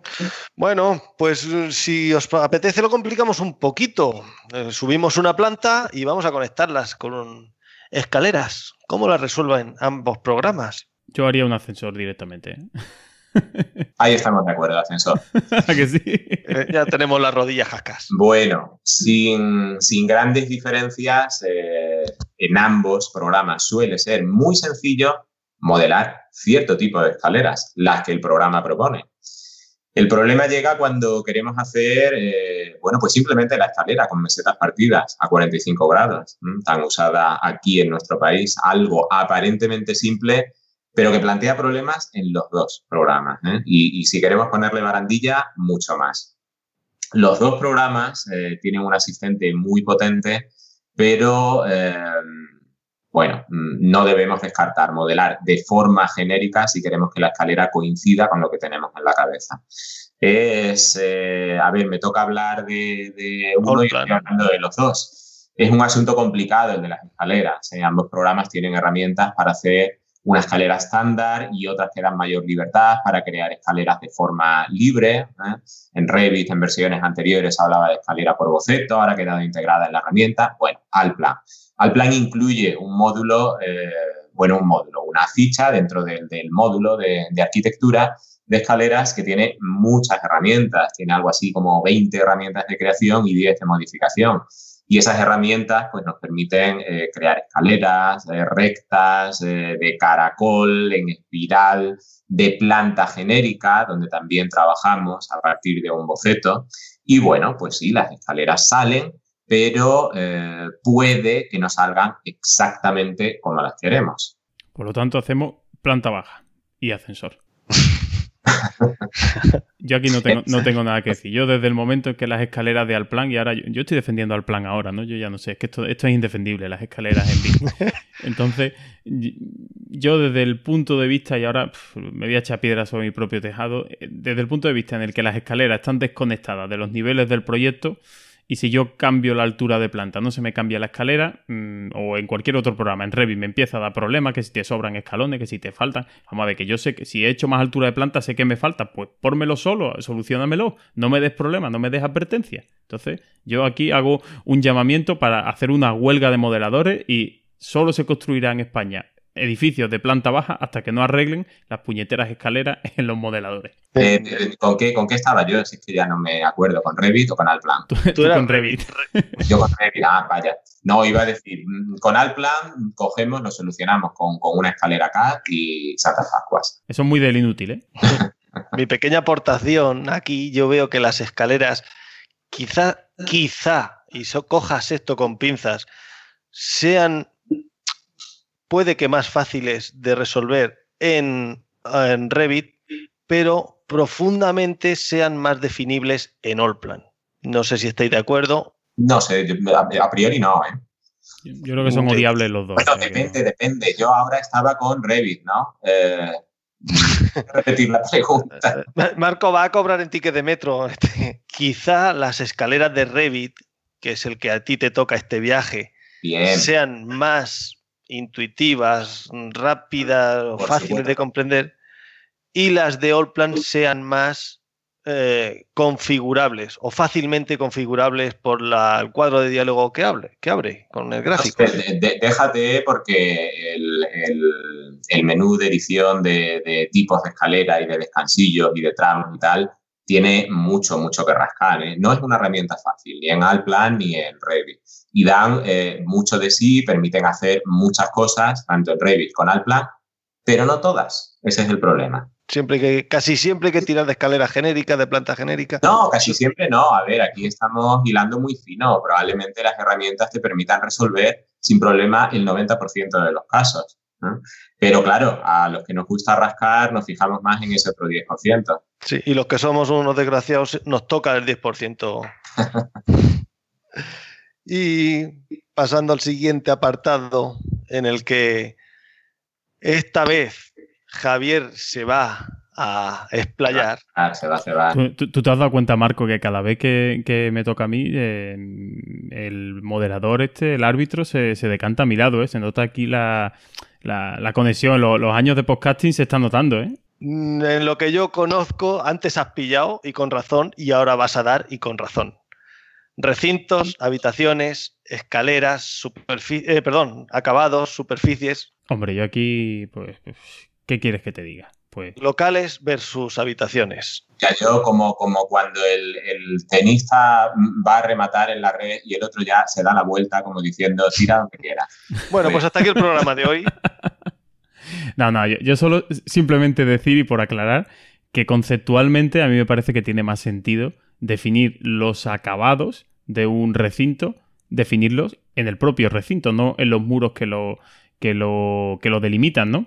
Eh, es que no solo son los muros lo que delimita un recinto. Bueno, eh, puede, podemos hacer superficie, pero eh, siendo un poquito, yendo al, al, origen de, ¿no? de, cómo lo planteamos.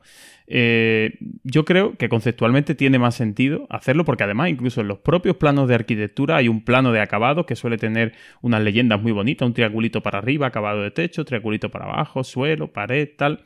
Entonces, bueno, pues tiene más sentido que ese tipo de elementos y sobre todo también de cara a la exportación, a NFC y tal, eh, pues estén asociados al, propio recinto y si cambia el recinto, pues se cambien esos, esos elementos. Ya no te digo que se puedan añadir fórmulas de si esta pared es de hormigón le pones este acabado y si esta pared de pladur le pones otra, eso es que se puede hacer con Alplan sin ningún tipo de, problema, de forma automática. Pero Eh, simplemente creo que conceptualmente tiene más sentido y los usuarios deberíamos exigir que, ese, que el planteamiento fuese quizás ese, ¿no? Porque al final eh, los usuarios de Revit siempre acaban tirando que si de un plugin, de Dynamo, de la API, de C de lo que sea, con tal de conseguir seleccionar una habitación, ponerle un acabado y que me ponga un tipo de muro que coja ese perímetro. O sea, mm, ¿por qué tenemos que trucar las herramientas? ¿Por qué no están pensadas desde el principio como nosotros pensamos la, construcción? ¿no? Entonces, y de aquí no he querido hacer mucha sangre, o sea que ya Marco puede intentar recoger las migajas que te queden, pues puede, puede decir algo si quiere. Se agradece, sí, en realidad a mí eh, solo me cabe pues hablar de de los subterfugios que utiliza Revit para resolver una cuestión mal resuelta. Eh, subterfugios que pasan por el poder asignar acabados paramétricos a los locales, es decir, acabados que no van a tener una repercusión en el modelo, que no van a ser visibles, pero que sí que van a ser medibles, sí que van a ser, eh, pueden ser volcados a una tabla de planificación eh, otro subterfugio, podemos utilizar las pinturas, ese recurso que lo que hace es pintar, colocar una especie de calcamonía a la cara de un elemento que eh, no va a modificar el, contenido eh, informativo de ese elemento, no modifica estructura, pero modifica visualmente el, el modelo. También son medibles. Y bueno, pues por último, con ayuda de un plugin, de Dynamo, de lo que sea, pues tenemos la posibilidad de modelar los acabados con la herramienta Muro. Pero bueno, yo esto es algo que no le recomiendo ni a mi peor enemigo. Yo, yo, lo he tenido que hacer y lo tengo que hacer a veces y, horrible. O sea, yo lo que está al nivel de modelar escaleras, pues los muros estos solapados, ¿cómo se llama? Muro adosado en Revit. Eh, es otro pequeño sufrimiento y algo que está equiparable al que modela todo el día tuberías, pues está el que modela todo el día acabados con muros adosados, pues se dan la mano los dos, van a llorar en la hora del café juntos. Y visto este apartado, pasamos al siguiente de otros elementos, por llamarlo así. Las formas singulares, que son elementos 3D, mobiliario. ¿Qué tenéis que contarme al respecto? Bueno, yo creo que aquí, aquí podemos firmar la paz y salir pronto ya de este bloque. Eh, eh, yo qué sé, yo creo que podemos firmar la paz porque eh, hay cierto equilibrio. vuelvo, si Javier me lo permite, a hablar de los dos. Revit dispone del modelado por componentes o, o del modelado de masas. Alplan dispone pues simplemente de un modelador CAD 3D, ¿eh? pero al final el procedimiento es el mismo, dar forma a, primitivas con esos procedimientos universales que todos conocemos, de la extrusión, el solevado, la revolución, el barrido, etcétera. Y bueno, dar forma a cosas y posteriormente convertir esos elementos genéricos o esos elementos virtuales en elementos constructivos ¿eh? que manualmente pues, podrán recoger otros parámetros. Yo doy forma a una cosa y luego digo que esa cosa va a ser un muro o va a ser un canalón o va a ser lo que quiera que sea. Las masas en Revit son muy potentes, eh, los planos de libre definición en Alplan pues también, no lo son menos. Em, en fin, se da forma a una cosa, se dice que es, ese elemento será guardado como familia en el caso de Revit los procedimientos son sencillos, familias complicadas pueden resultar tremendamente laboriosas, pero los procedimientos, los rudimentos son muy sencillos. En Alplan, pues... Eh, Déjale a Javier que lo haga, ¿no? Ya que le toca. No, en Alplan lo, mismo, si al final se hace igual. No, termino ya, que en Alplan, bueno, pues podemos crear un smart part o una macro que quizás no está tanto al alcance de cualquier usuario. Pero, en fin, el dar forma a un objeto y asignarle una determinada categoría, pues es eh, sencillo y yo creo que bastante parecido en ambos programas. Sí, ahí, hay poco que decir. Lo dejamos en empate. Sí. Los muebles no dejan de ser bloques, llamémoslos familias, llamémoslos Smart Par macros. Las formas singulares, moderado 3D, me gustaría añadir que personalmente, no sé si por lo que yo he lidiado con Allplan, me resultan más intuitivas. Cuando tienes que hacer alguna revolución o alguna en Revit, hay que entender cómo funciona. Es quizás menos intuitivo, no sé si estaréis conmigo ahí. A lo mejor en algunos casos se, pasa de intuitivo, porque por ejemplo cuando diseñamos una familia de mobiliario, en la cinta de opciones nos aparecen esas herramientas expresamente reflejadas ahí, la extrusión, el soldado y tal. Cuando creamos una masa, no aparecen expresamente esas herramientas. Es decir, tú creas una, una cosa plana y automáticamente te lo extruyes o, creas una forma y un eje y él entiende que ese eje va a ser la revolución. Quizás en algún caso se pase de intuitivo el programa, se pase tanto de frenada que deja de ser intuitivo. Pues dejemos este apartado en empate y nos vamos al quinto asalto. ¿Cuánto tiempo llevamos? Uh, pues llevamos, eh, estaremos rozando hora, sí, una hora y veinte o por ahí. Yo creo que eh, no, sé si habremos dormido un poco a la audiencia. no, lo que yo creo es que esto habrá que entregarlo por fascículos, porque esto no va a haber Dios que lo aguante. Nada, yo, yo, creo que lo, hacemos todas a una. BIM Podcast nunca se, se, se, caracterizó por programas de menos de una hora. Así que aquí hay que sufrir que el verano es muy largo y después dicen que no publicamos. Eh, pues si decís que no publicamos, pues aquí tenéis dos horas y media de podcast. Pero que vamos por el cuarto asalto y si no me equivoco hay ocho. Vamos, vamos a empezar el quinto. bueno, bueno, venga, pues, vamos a darle un poco de vidilla entonces. Venga, vamos a darle un poquito más de brío. Venga. El... Ah, quería deciros, a lo mejor tengo que parar porque sube mi familia de, la playa y empieza con las duchas y tal. Me meto en la alcoba porque estoy en el salón yo solo. Te lo digo porque como mi portátil, la batería está muerta, me toca apagar, ¿me entendéis? Bueno, bueno, no te pues venga, señor árbitro, déle usted caña a ver si a ver si liquidamos pronto ese este, este combate. Venga. Bueno, llegamos al quinto y aquí enhorabuena, señores, ya sois BIM manager. La caja de zapatos mm, va a pasar a proyecto. Pero para eso, pues al final tenemos que entregar planos en papel o PDF. ¿Cómo generan las vistas Marco con Allplan y Javier con Revi? Empiezo yo. Habíamos cambiado el paso, ¿eh? pero bueno, venga, em, em, empiezo yo y eh, eh, voy con Allplan, ¿verdad? Así es. Bueno, em, Aquí sí hay claras diferencias entre un programa y otro. Voy acelerando un poco. Eh, Alplan utiliza un concepto eh, con un nombre un poquito eh, rebuscado, derivaciones de la estructura de pisos. Em, digamos que Alplan utiliza una serie de vistas destinadas al proceso propio del modelado y otra serie de vistas que son las que generamos con intención de posteriormente colocar en el plano. Estas serán las derivaciones de la estructura de pisos. Una planta, un alzado, una vista en perspectiva, lo que sea. ¿eh?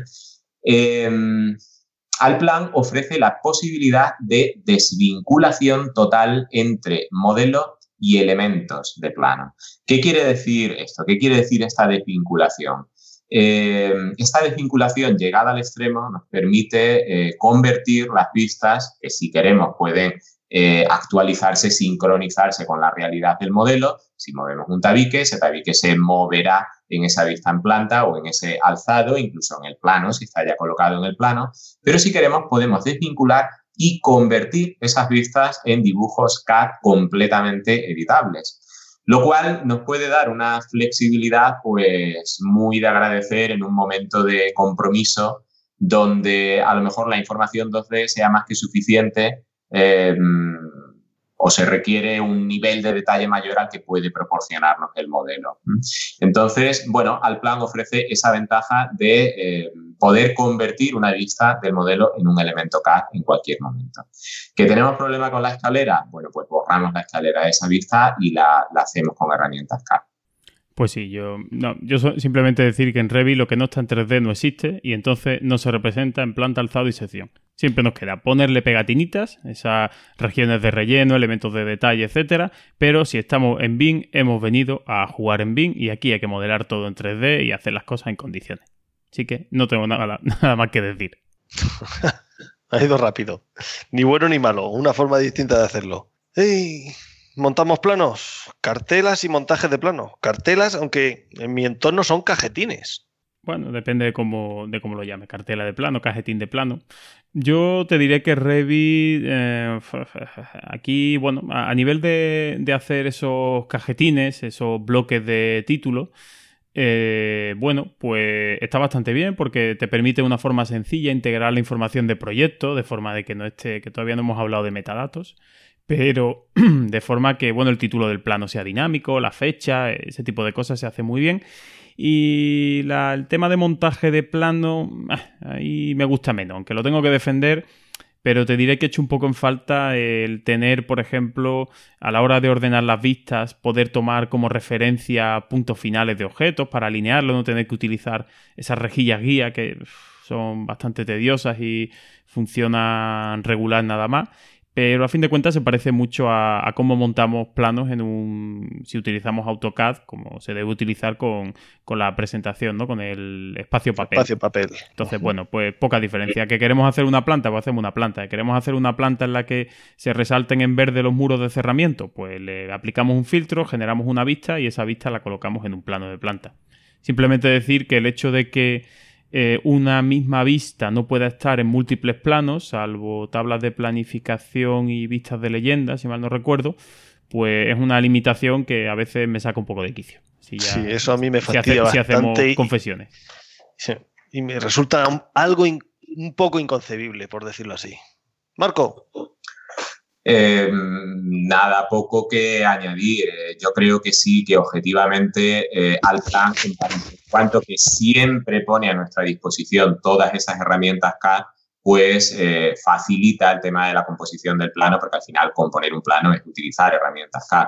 Las alineaciones y tal sí son más sencillas. Por lo demás, hablabas de cartelas o cajetines y decía Javier que aquí hemos venido a jugar con Bing o a jugar en Bing. Evidentemente, pues no hemos llegado hasta aquí para utilizar textos estáticos, ¿eh? tanto en un programa como en otro. Vamos a utilizar textos, eh, entre comillas, inteligentes con capacidad para leer los parámetros, los atributos incorporados al proyecto, el autor, la fecha, el número del plano, la escala. Con esto eliminamos el error humano. ¿eh? Absurdo sería no utilizar estas herramientas. En Revit vamos a utilizar etiquetas, en Alplan pues vamos a utilizar textos variables, leyendas, documentos leyendas, pero funciona pues muy de forma completamente análoga. Y pasando al siguiente, modificaciones de aspecto en los planos. Hombre, pues yo te lo he, te lo he comentado. Yo, al fin y al cabo, en tanto en cuanto Revit es un programa 100% BIM, las vistas no son más que proyecciones, representaciones de ese modelo y por tanto, si yo quiero que en una vista, pues los muros que sean del material hormigón aparezcan en color rojo, pues crearé un filtro y le diré, oye, búscame todos los muros que sean de hormigón y me los pone rojo. Si en otra vista, pues tengo que ocultar los muros de tabiquería seca porque estoy haciendo un plano de replanteo de cualquier cosa, pues los ocultaré. Entonces, las modificaciones de vista mm, no estamos, no nos ceñimos a que los muros siempre se representen igual, sino que en cada circunstancia, en cada plano, vamos a poder controlar en cada vista, si ya hablamos con propiedad, cómo queremos que se representen esos, esos elementos.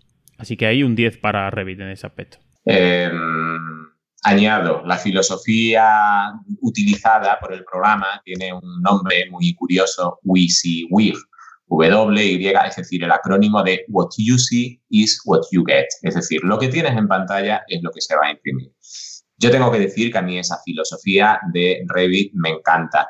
Tan es así que la utilizo en Alplan, porque si tengo que hablar bien de Alplan, diré que en Alplan podemos trabajar así, es decir, transponer eh, literalmente el formato que estamos utilizando eh, en pantalla al plano.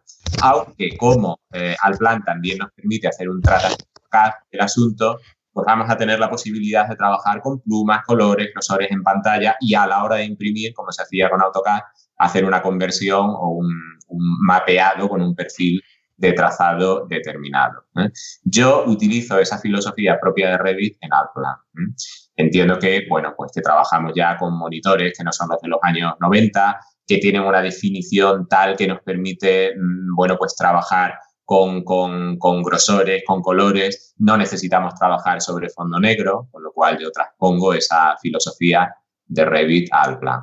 Al plan, además, nos permite trabajar a la antigua usanza. En esto, como decía al principio, que estábamos influenciados por ese CAD del que venía nuestro supuesto nuevo usuario, me resulta ligeramente más intuitivo el montaje de planos y las modificaciones de aspecto por las referencias CAD en Allplan que en Revit. Vaya árbitro, vaya árbitro, vaya moderador, que ya es que no, deja ¿eh? de, de meter baza. No, no, es muy poco profesional. Es que yo, no le voy a dejar conducir más el programa porque es que no me, demuestra que no. Estoy por cambiarle el papel, ponerme yo de árbitro y dejarle a él opinar. eh, voy a empezar a repartir a diestro y siniestro porque soy el jefe y no lo olvidéis. Durante. pues, si queréis, pasamos al siguiente asalto en el que hemos entregado la documentación gráfica, pero lo del vino iba de datos, lo de la I de la información. ¿Cómo podemos añadir metadatos a esa caja de zapatos en la que hemos eh, que hemos diseñado y hemos proyectado. ¿Cómo los añade Marco con Revit y Javier con Allplan? Ah, ¿qué pasa ahora?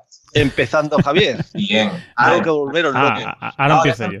Déjame empezar a mí, que acabo, lo acabo pronto porque yo creo que aquí Javier me va a ganar, coja el, el, programa que coja. Yo disfruto más con la vertiente hollywoodiana de los modeladores y Javier es más de eso, de, datos, de análisis, de, pues eso, metadatos y demás. Eh, me toca Revit, ¿no? A ver, mm, em, tenemos... Em, hay que tener en cuenta, bueno, que muchos de esos metadatos pues vienen ya de, serie. Es decir, pensemos en que estamos con un modelador BIM, da igual Revit que al plan. Un pilar es un pilar y un muro es un muro y va a ser reconocido como tal por cualquier programa OpenBIM. Eso ya es un avance importante, es decir, un pilar no es un cuadradito en planta o un paralelepípedo, ¿eh? como sucedería en un programa CAD. Es decir, cada elemento ya viene categorizado, con lo cual muchos de esos metadatos vienen eh, de serie. Ahora, pues puede suceder que queramos introducir más información para que ese modelo tenga pues un mayor recorrido, eh, queramos darle un uso 4D, 5D, etcétera, etcétera.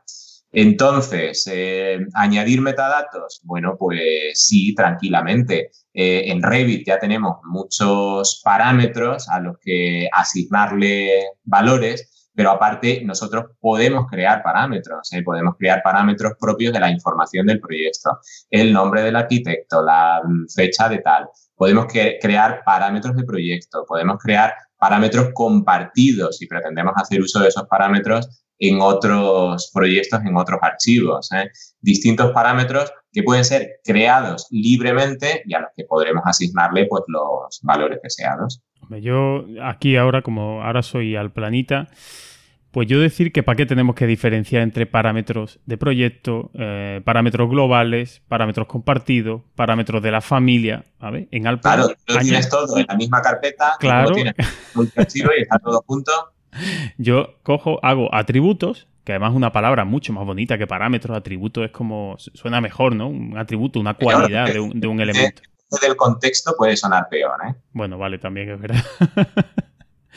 Entonces, bueno, pues simplemente añadir atributos, pues eh, simplemente seleccionamos un objeto, botón derecho, añadir atributos. Podemos rellenar esos atributos que ya vienen mucho relleno, el identificador, las dimensiones, etcétera. Eso pues como tú bien dices, viene relleno en cualquier programa BIM.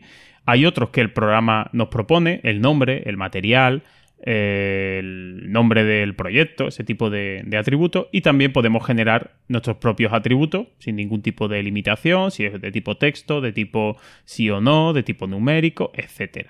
Y si me permite, eh, José Ángel, ya que añado atributos, lo interesante no es añadirlo, sino consultarlo. Así que mm, podemos hablar de cómo plasmamos esos atributos en, un proyecto y simplemente te diré que en Alplan, sí, eh, me gusta más, aquí tengo que decir que una cosa de la traducción, me gusta más eh, cómo suena en inglés y cómo lo han traducido en Revit.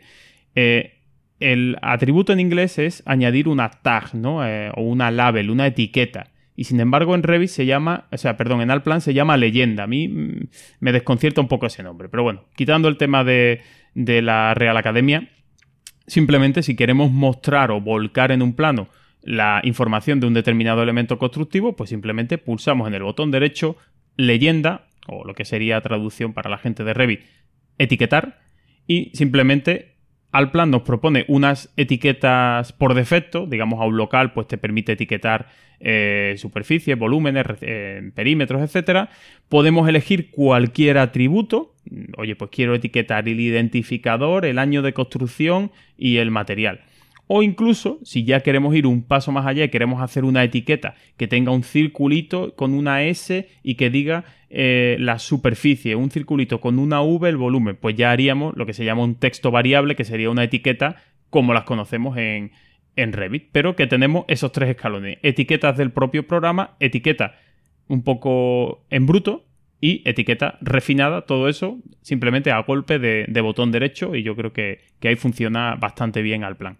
¿Y Marco? No, Marco ya ha dicho lo que tenía que decir y nada que añadir a lo de Javier. Pues sí, eh, estupendo. ¿Alguna cosita más? ¿Qué quieres saber más de, de metadatos? ¿Te vas con la idea de que todos podemos trabajar? No, yo lo que, para que Marco no me acuse de ser javierista y olplaniano, no, creo... Yo, yo te he acusado de imparcial. Tampoco em, he referido esa imparcialidad mm, en favor de Javier. Pero di, di, di, Pues para que no me puedas acusar de ninguna de las dos, sí que creo que aquí, si hablamos de tablas de planificación, eh, Revit, bueno, no tiene color, parangón ni demás. Ah, pero no sabía que habíamos empezado a hablar de, tablas de planificación. Por al comentar metadatos, sacar la I de información, ah, ahí la sacamos o la volcamos a tablas. Ah, Javier ha mencionado las leyendas, documentos de leyenda, y quizá yo me he adelantado. Que voy, que voy. Eh, sí, bueno, documentos de leyenda al plan, tablas de planificación en Revit. Em, bueno, estamos extrayendo eh, información del modelo. Aquí la, I del BIM pues comienza a cobrar todo su sentido. Eh, yo estoy ahora con la camiseta de Revit y desde luego defiendo la eh, facilidad de uso, de creación de las tablas de planificación frente a la rigidez y complicación de los informes. Cierto es que, bueno, aquí la clave es que el modelo esté suficientemente enriquecido eh, con esa información para poder eh, volcarla a un informe. Em, las, tablas de, las tablas de planificación de Revit son muy inmediatas, es decir, podemos crear una tabla de planificación de cualquier categoría, incluso una tabla multicategoría, que muestre eh, en columnas los parámetros que deseemos y luego en filas pues, los valores asignados a los parámetros para cada uno de los elementos. Y además es muy fácil, se hace en segundos. Tiene además una ventaja la tabla de planificación frente a los informes eh, de, o los, bueno, sí, los informes de Alplan. Y es que las tablas de planificación no son eh, el resultado del volcado de un informe, sino que las tablas de planificación, eh, ¿cómo podemos decirlo? Están sincronizadas con la realidad del modelo. es decir, cualquier, efectivamente, están vivas. Cualquier modificación que hagamos sobre el modelo se va a reflejar inmediatamente en la tabla de planificación, porque las tablas de planificación son una vista más al modelo. Cierto que no son una vista de tipo gráfico, son una vista, podríamos decir, de tipo analítico, de texto, pero realmente son una vista al modelo. Es decir, nosotros modificamos el modelo desde la tabla y cualquier modificación hecha en cualquier otra vista, de alzado, de sección, inmediatamente se va a reflejar en la tabla. Yo creo que eso es una mm, gran ventaja respecto de los informes de al plan. Hombre, yo simplemente por intentar defender lo indefendible, pues decir que para qué queremos tablas de planificación si tenemos la mejor tabla de planificación que es Excel, ¿no? Así que simplemente seleccionamos los objetos, exportamos los atributos, los leemos en Excel, modificamos los valores que queramos y los volvemos a importar y que se actualicen los valores. Bueno, no es lo mismo que la tabla, pero eh, bueno, es un camino un poquito más largo, pero yo creo que más o menos nos puede, nos puede valer, ¿no? Menos inmediato, pero equivalente. Estamos de acuerdo. Bueno, de hecho, he salido airoso por si los oyentes no se les ha ocurrido o no, los no lo han visto, mm, Marco, por el puesto en el que está y, yo también, mm, yo he visto proyectos realizados con Revit en el que en los mismos planos, con tablas de planificación, incorporan las mediciones o parte de mediciones. Si me explico, la leyenda de un plano de electricidad te vuelca Número de interruptores unipolares, 16. Número de conmutadores, 22. En el plano de acabados de, o de cotas te pone yesos en horizontal, yesos en vertical, gres. Imagino que Marco habrá visto algo similar, y lo cual me parece una pasada y enriquece muchísimo la documentación del plano. Claro, por supuesto. Sí, aquí, como decía antes, aquí es donde la I de BIM cobra sentido. Venimos haciendo todo lo demás para esto. Bueno, y con esto llegamos a un séptimo asalto en el que vamos a ir cerrando el círculo. Y, tras nuestro título de BIM Manager y nuestro modelo BIM, que ya es BIM del todo, ¿cómo podemos aprovechar ese trabajo que hemos realizado, que nos hemos currado? ¿Cómo lo exportamos a CAD, a Excel? ¿Cómo nos relacionamos con otros programas? Ahora Marco con Allplan y Javier con Revit. Empezando Marco, adelante Marco. Eh, me toca el plan, ahora sí, sí, me toca el plan, cierto. Eh, a ver, yo creo que no es necesario que recuerde que, bueno, el, tema de la exportación, no solamente exportación, sino importación a Excel, me lo acaba de resolver Javier, que estaba con Alplan en el último punto del anterior asalto. Así que ni pío. Lo dicho por él, va a misa. El tema de archivos CAD, es que Alplan es un CAD, es que eh, trata archivos CAD como archivos nativos. Yo cuando he trabajado con Alplan, trabajaba, colaboraba con gente que utilizaba eh, AutoCAD y, bueno, no llegaron a enterarse de que yo no trabajaba con AutoCAD. Es decir, em, podemos importar, podemos exportar, podemos eh, realizar un mapeado de capas con total libertad. No hay límite, con lo cual hay poco que decir a Excel, generar una tabla de superficies para luego insertarla en tu Word y demás. Pero acaba de decir Javier en el último punto del asalto anterior, así que no le miendo a la plana. Y con Revit, parecido. Eh, bueno, al final exportar a CAD, pues al final Autodesk es la desarrolladora del formato de WG, o sea que la exportación es inmediata. Exportación a Excel, pues también tenemos. Y si no tenemos exportación nativa, tenemos una fantástica comunidad de desarrolladores que alguien se habrá currado un plugin y pues habrá esa conexión, por ejemplo, la gente de Zipe, con la conexión con Archimedes o con eh, Server Center, la gente de Presto con el eh, Costit, o bueno, cientos, miles, millones de plugins que hay que nos facilitan esa conexión, así que va a ser muy difícil encontrar un programa que no se comunique con Revit si lo hace otro, bueno, pues al final siempre va a haber una, comunicación. Y si quiere, podemos dar un saltito más, ya me permito hablar de, ya que estoy hablando, pues por agilizarlo un poquito. Yo creo que por excelencia podríamos hablar de IFC, ¿no? De, la exportación. Te iba a preguntar ahora mismo, tu Revit, ¿cómo genera los IFC? Y cómo se los traga los programas que se los deben tragar. Hombre, te mentiría si te dijera que es el que mejor exporta IFC. Eso, así te lo voy a decir. Pero sí tengo que decir que desde que decidieron eh, sacar el plugin de exportación, independizarlo de la versión de Revit normal y lo, dejaron aparte, ha mejorado bastante. Poco a poco va mejorando, no es la panacea, pero permite controlar el formato, cómo se dividen los elementos, qué, qué parámetros viajan esos elementos, qué property sets. Bueno, yo creo que más o menos se defiende aceptablemente bien.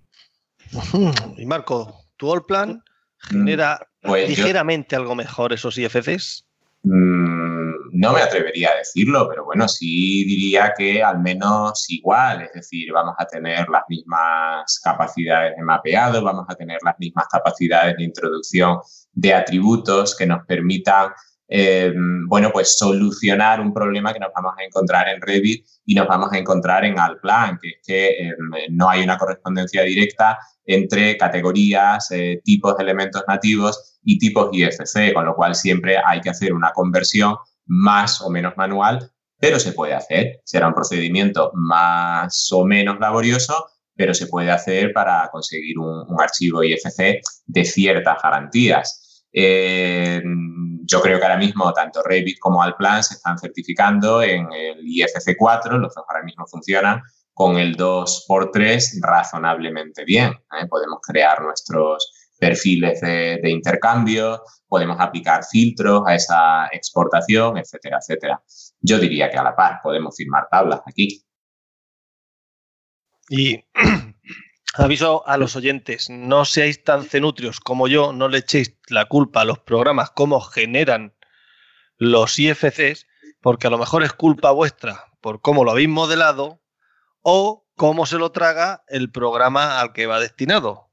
Que muchas veces maldecimos lo que estamos trabajando cuando puede que tengamos la culpa nosotros u unos terceros. Pues sí. ¿Estaréis conmigo? Sí, sí, completamente de acuerdo. Pero esto daría para otro programa. ya lo trató Iván en su Bean Level IFC. Sí, muy bien. Pues. Y, nuestro amigo David Delgado que nos dio una clase magistral aquí de, sobre, sobre OpenBeam. Sí, señor. Pues nos quedaría la conexión con programas de mediciones, porque ya que tenemos la I por ahí y lo tenemos todo construido, simplemente medir. ¿Cómo mide uno y cómo mide otro? Aquí sí vamos con el paso completamente cambiado. ¿eh, sí, porque aquí cada uno ha hecho la demostración del otro. Completa, completamente de acuerdo. Marco ha hecho un montón Creo que aquí nos deberíamos dar la mano, remitir a nuestros perfiles de, LinkedIn, que echasen un ojo porque, claro, nos dan donde nos duele. Tú presentaste la conexión eh, de, al plan con, con Arquímedes eh, hace una semana, dos semanas, ¿verdad? Sí, en un webinar. Un magnífico webinar al que podemos remitir a todo el que haya conseguido llegar a, este momento de, la grabación.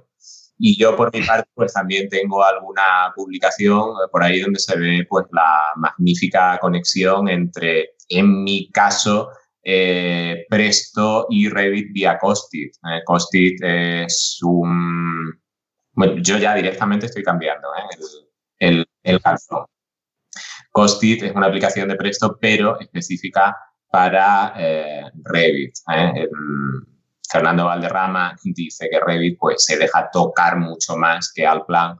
Tiene una API que permite tocar muchas cosas y gracias a eso, bueno, pues eh, hay aplicaciones como Costit que orbitan en torno a eh, Revit. Al plan, pues funciona con procedimientos más genéricos y, eh, bueno, pues es que es fantástico lo que se puede hacer. se puede vincular un archivo de Presto con un archivo de, de Revit, de tal forma que cualquier cambio en, en el modelo de Revit se puede reflejar en el archivo de, mediciones de Presto y viceversa. De hecho, yo lo pongo como caso límite, podemos modificar la geometría de Revit desde Presto, tocando una variable de Presto, modificando su valor y pidiéndole a eh, Presto que lo actualice en Revit podemos ir mucho más allá, es decir, podemos hacer control de costes, control de obra, podemos planificar en Presto y pasar toda esa documentación a Revit, hablamos de planificación temporal, de planificación económica, de control de obra, podemos certificar directamente sobre el modelo de Revit y, em, bueno, requerir toda esa información desde Presto mm, y lo que se está avanzando, con lo cual pocos límites hay aquí. Pues sí, yo poco más que añadir tengo.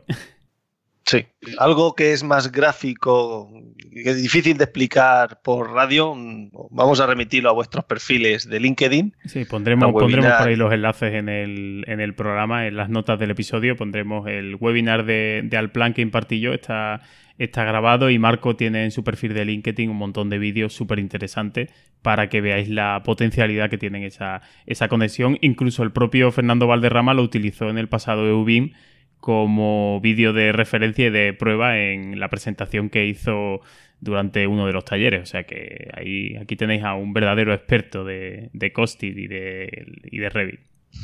Y la sencillez.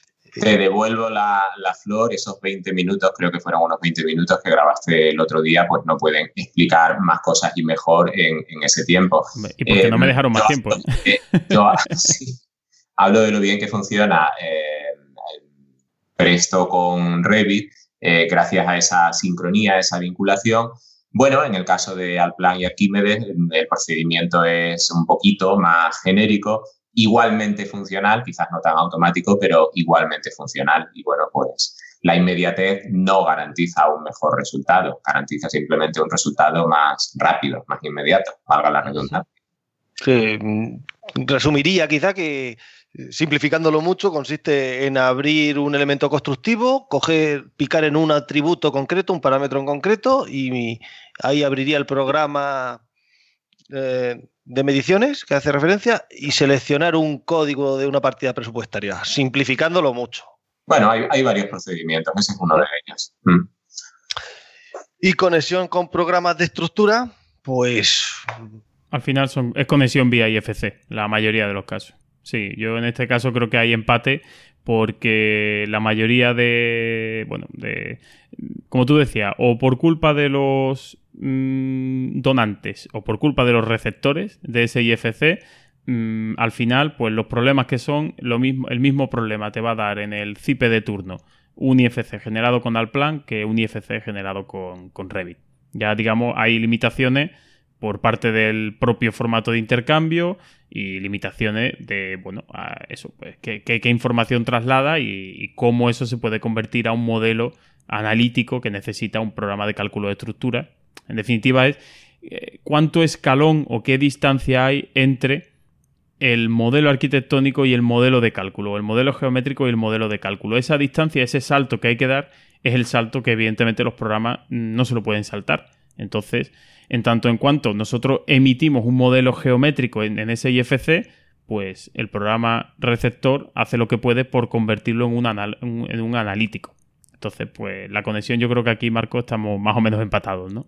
Sí, ¿no? Y si acaso, bueno, puedes citar que Revit sí tiene capacidad para generar él solo ese, ese, modelo analítico, tiene capacidad para generarlo y para gestionarlo. Eso permite, bueno, si vamos a trabajar con, con Zipe, más allá de que hay un plugin específico para Revit que permite, bueno, digamos, em, sincronizar una plantilla 3D del modelo para que el estructurista y el arquitecto estén al tanto de lo que está pasando en, en el otro lado bueno, pues puede generar ese modelo analítico para utilizarlo con Robot. Ahora, si no me equivoco, Robot eh, de Autodesk pues ha dejado ya de desarrollarse. Era muy espectacular la conexión con Robot. Em, Revit se sincronizaba con Robot. Cualquier cambio en la sección, en el material, en uno de los dos programas, pues podía reflejarse en el otro programa y bueno, podíamos llevar de vuelta a Revit ese modelo analítico con, cargas, con, en fin, que tiene algunas funcionalidades que no tiene al plan, pero que realmente no sé yo hasta qué punto son necesarias si utilizamos pues, ese procedimiento estándar abierto del intercambio mediante modelos IFC, que parece que es a lo que evoluciona todo. Ajá. Y el IFC como modelo de trabajo colaborativo el cómo resuelven, porque nuestra caja de zapatos ahora van a entrar equipos interdisciplinares a colaborar. ¿Cómo la resuelve Allplan y cómo la resuelve Revit? A ver, ¿yo quién era? Yo no me acuerdo quién era ahora. Joder, luego soy yo el, mal presentador, mal jefe. Marco, Allplan, Javier, Revit, que empiece el que quiera. Bueno, yo creo que ya llegado este momento, si estamos hablando de... Eh, los flujos Open Beam, aquí ya hay que unificarlo todo. A ver, sí que es cierto, bueno, pues que Nemetschek ha desarrollado, eh, eh, lo diré, la nube de Nemetschek, Javier. Eh, Beam, Beam, Plus, ¿no? Beam Plus, eso es. Beam Plus. Yo creo que estamos hablando ya de una cuestión que trascendería las capacidades del modelador en sí mismo. Ya estamos hablando pues de coordinación, eh, que se lleva a cabo en esos entornos colaborativos. Quizá, bueno, pues Revit tiende a llevarse mejor con Navisworks o con la nube de Autodesk y al plan, pues con BIM Plus. Pero en el momento en el que estamos hablando, pues, de, archivos de FC, de estándares abiertos, tanto monta, monta tanto. Sí, al final, eh, y aunque yo tenga que defender Revit, eh, se habla mucho, sí, el colaborativo de Revit en tiempo real, tal. Bueno, pero si uno se para a analizar el colaborativo, en el colaborativo lo que se hace es fraccionar el modelo en pequeñas parcelitas, ¿no? En eh, worksets, en, no me sale la palabra, subproyectos. Eh, bueno, y esos subproyectos, un determinado integrante del equipo se hace propietario y los demás tienen que pedirle permiso.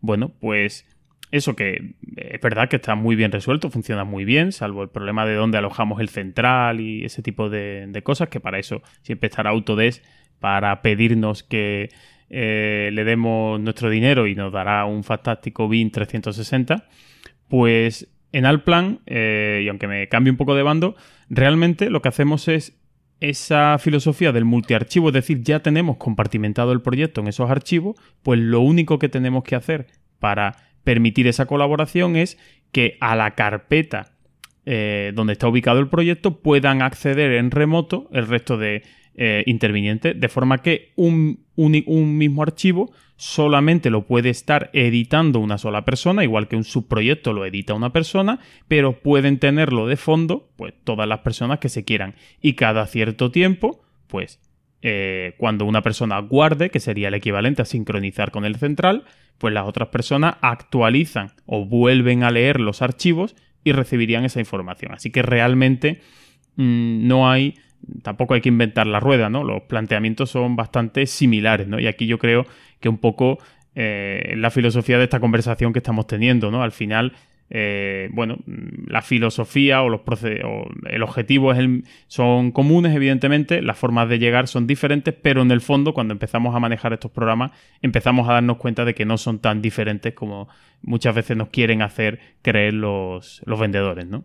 Desde el desconocimiento, Javier, el, en Revit, cuando actualiza el modelo, los colaboradores no reciben un mensaje de actualice ¿Que alguien ha cambiado algo? Eh, a ver, que yo recuerde, no, tú tienes que. Eh, puedes. Mm, puedes volver a sincronizar con el central, o sea, es decir, tú mandas y recibes, o puedes solo recibir del central, ¿no, Marco? Sí, sí, tú puedes descargar lo más reciente, creo que se llama así la, la herramienta. Es decir, tú estás trabajando, no estás seguro de lo que estás haciendo, pero quieres tener lo más actualizado de lo que han hecho los demás, lo que de alguna forma ya ha quedado validado. Pues entonces lo que haces es eso, eh, descargar lo más reciente. Porque si tú estás, si tú estás modelando y yo estoy poniendo cotas, eh, yo no recibo un archivo que tú has desplazado, una notificación de que como que tú has desplazado o has modificado algo. No, en principio no lo recibes. entonces estás sincronizando cada 2, 5, 10 minutos. Sí, es cuestión de buscar, pues, de definir un protocolo.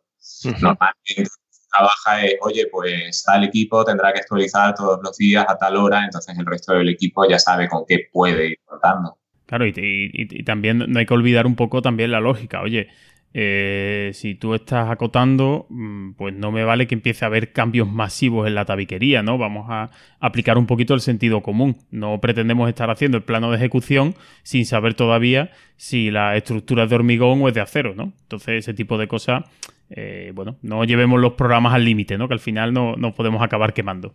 Hmm. Todo lo que en Alplan funciona de forma, digamos, más natural, porque el hecho de eh, ser multiarchivo, digamos que lo prepara naturalmente para el trabajo eh, colaborativo. Es decir, si una persona está editando un archivo, otra no puede editarla y el archivo se puede bloquear y se pueden dar permisos. Bueno, pues dentro de un archivo, esos subproyectos en que se eh, divide el archivo con esa filosofía del divide y vencerás, pues también pueden tener propietarios que pueden ceder esos subproyectos para que otra persona los cambie o no los cambie, o se puede realizar el préstamo de elementos concretos para que otra persona pueda editarlo, etcétera, etcétera.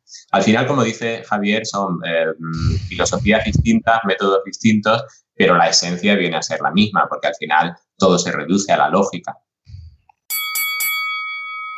Pues señores, mm, debo comunicarles que el combate ha terminado y nos queda este octavo asalto para sacar conclusiones. Si queréis podéis abrazaros. Creo que no hay ni un claro ganador ni un claro perdedor. Y nos damos la mano como caballeros que somos. Y que cada uno diga lo que ha sacado en claro o vea, opine vuestro minuto de gloria. ¿Quién empieza? Dinos quién empieza. Pero si estáis haciendo lo que queréis desde que empezó el programa, lo de jefe es un mero.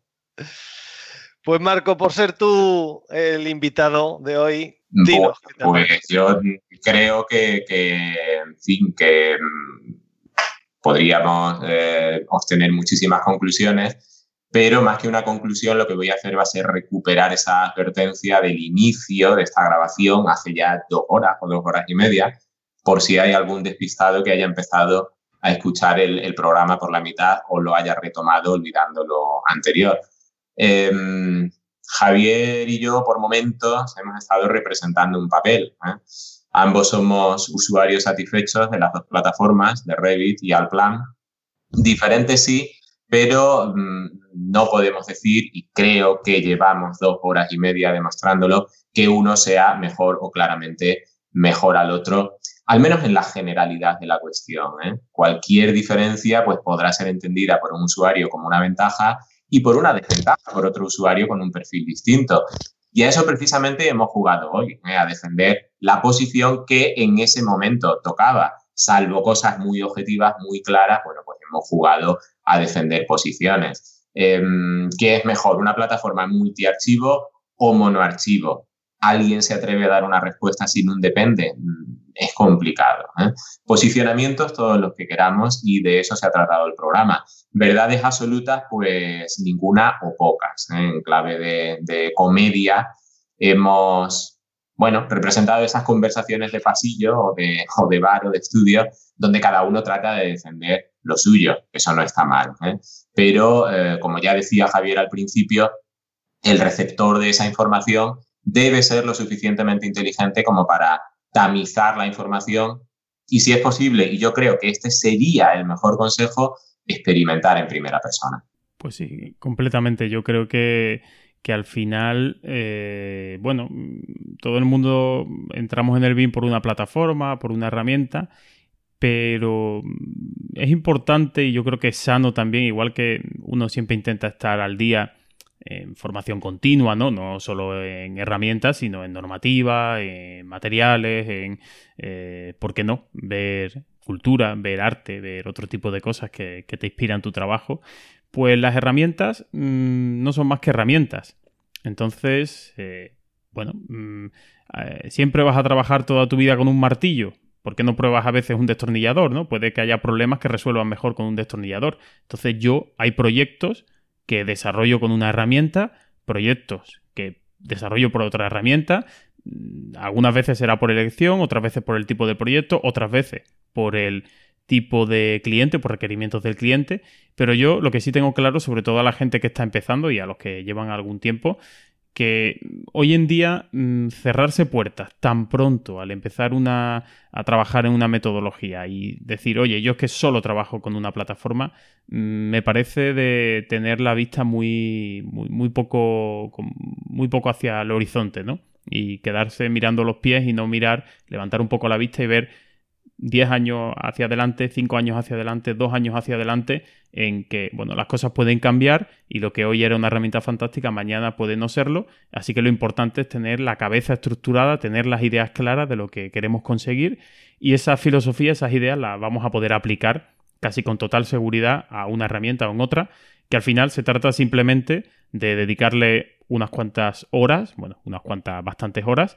y bueno, aprendiendo dónde están los comandos, pero los procedimientos ya os digo que, no van a diferenciarse demasiado. Esa sería mi, conclusión.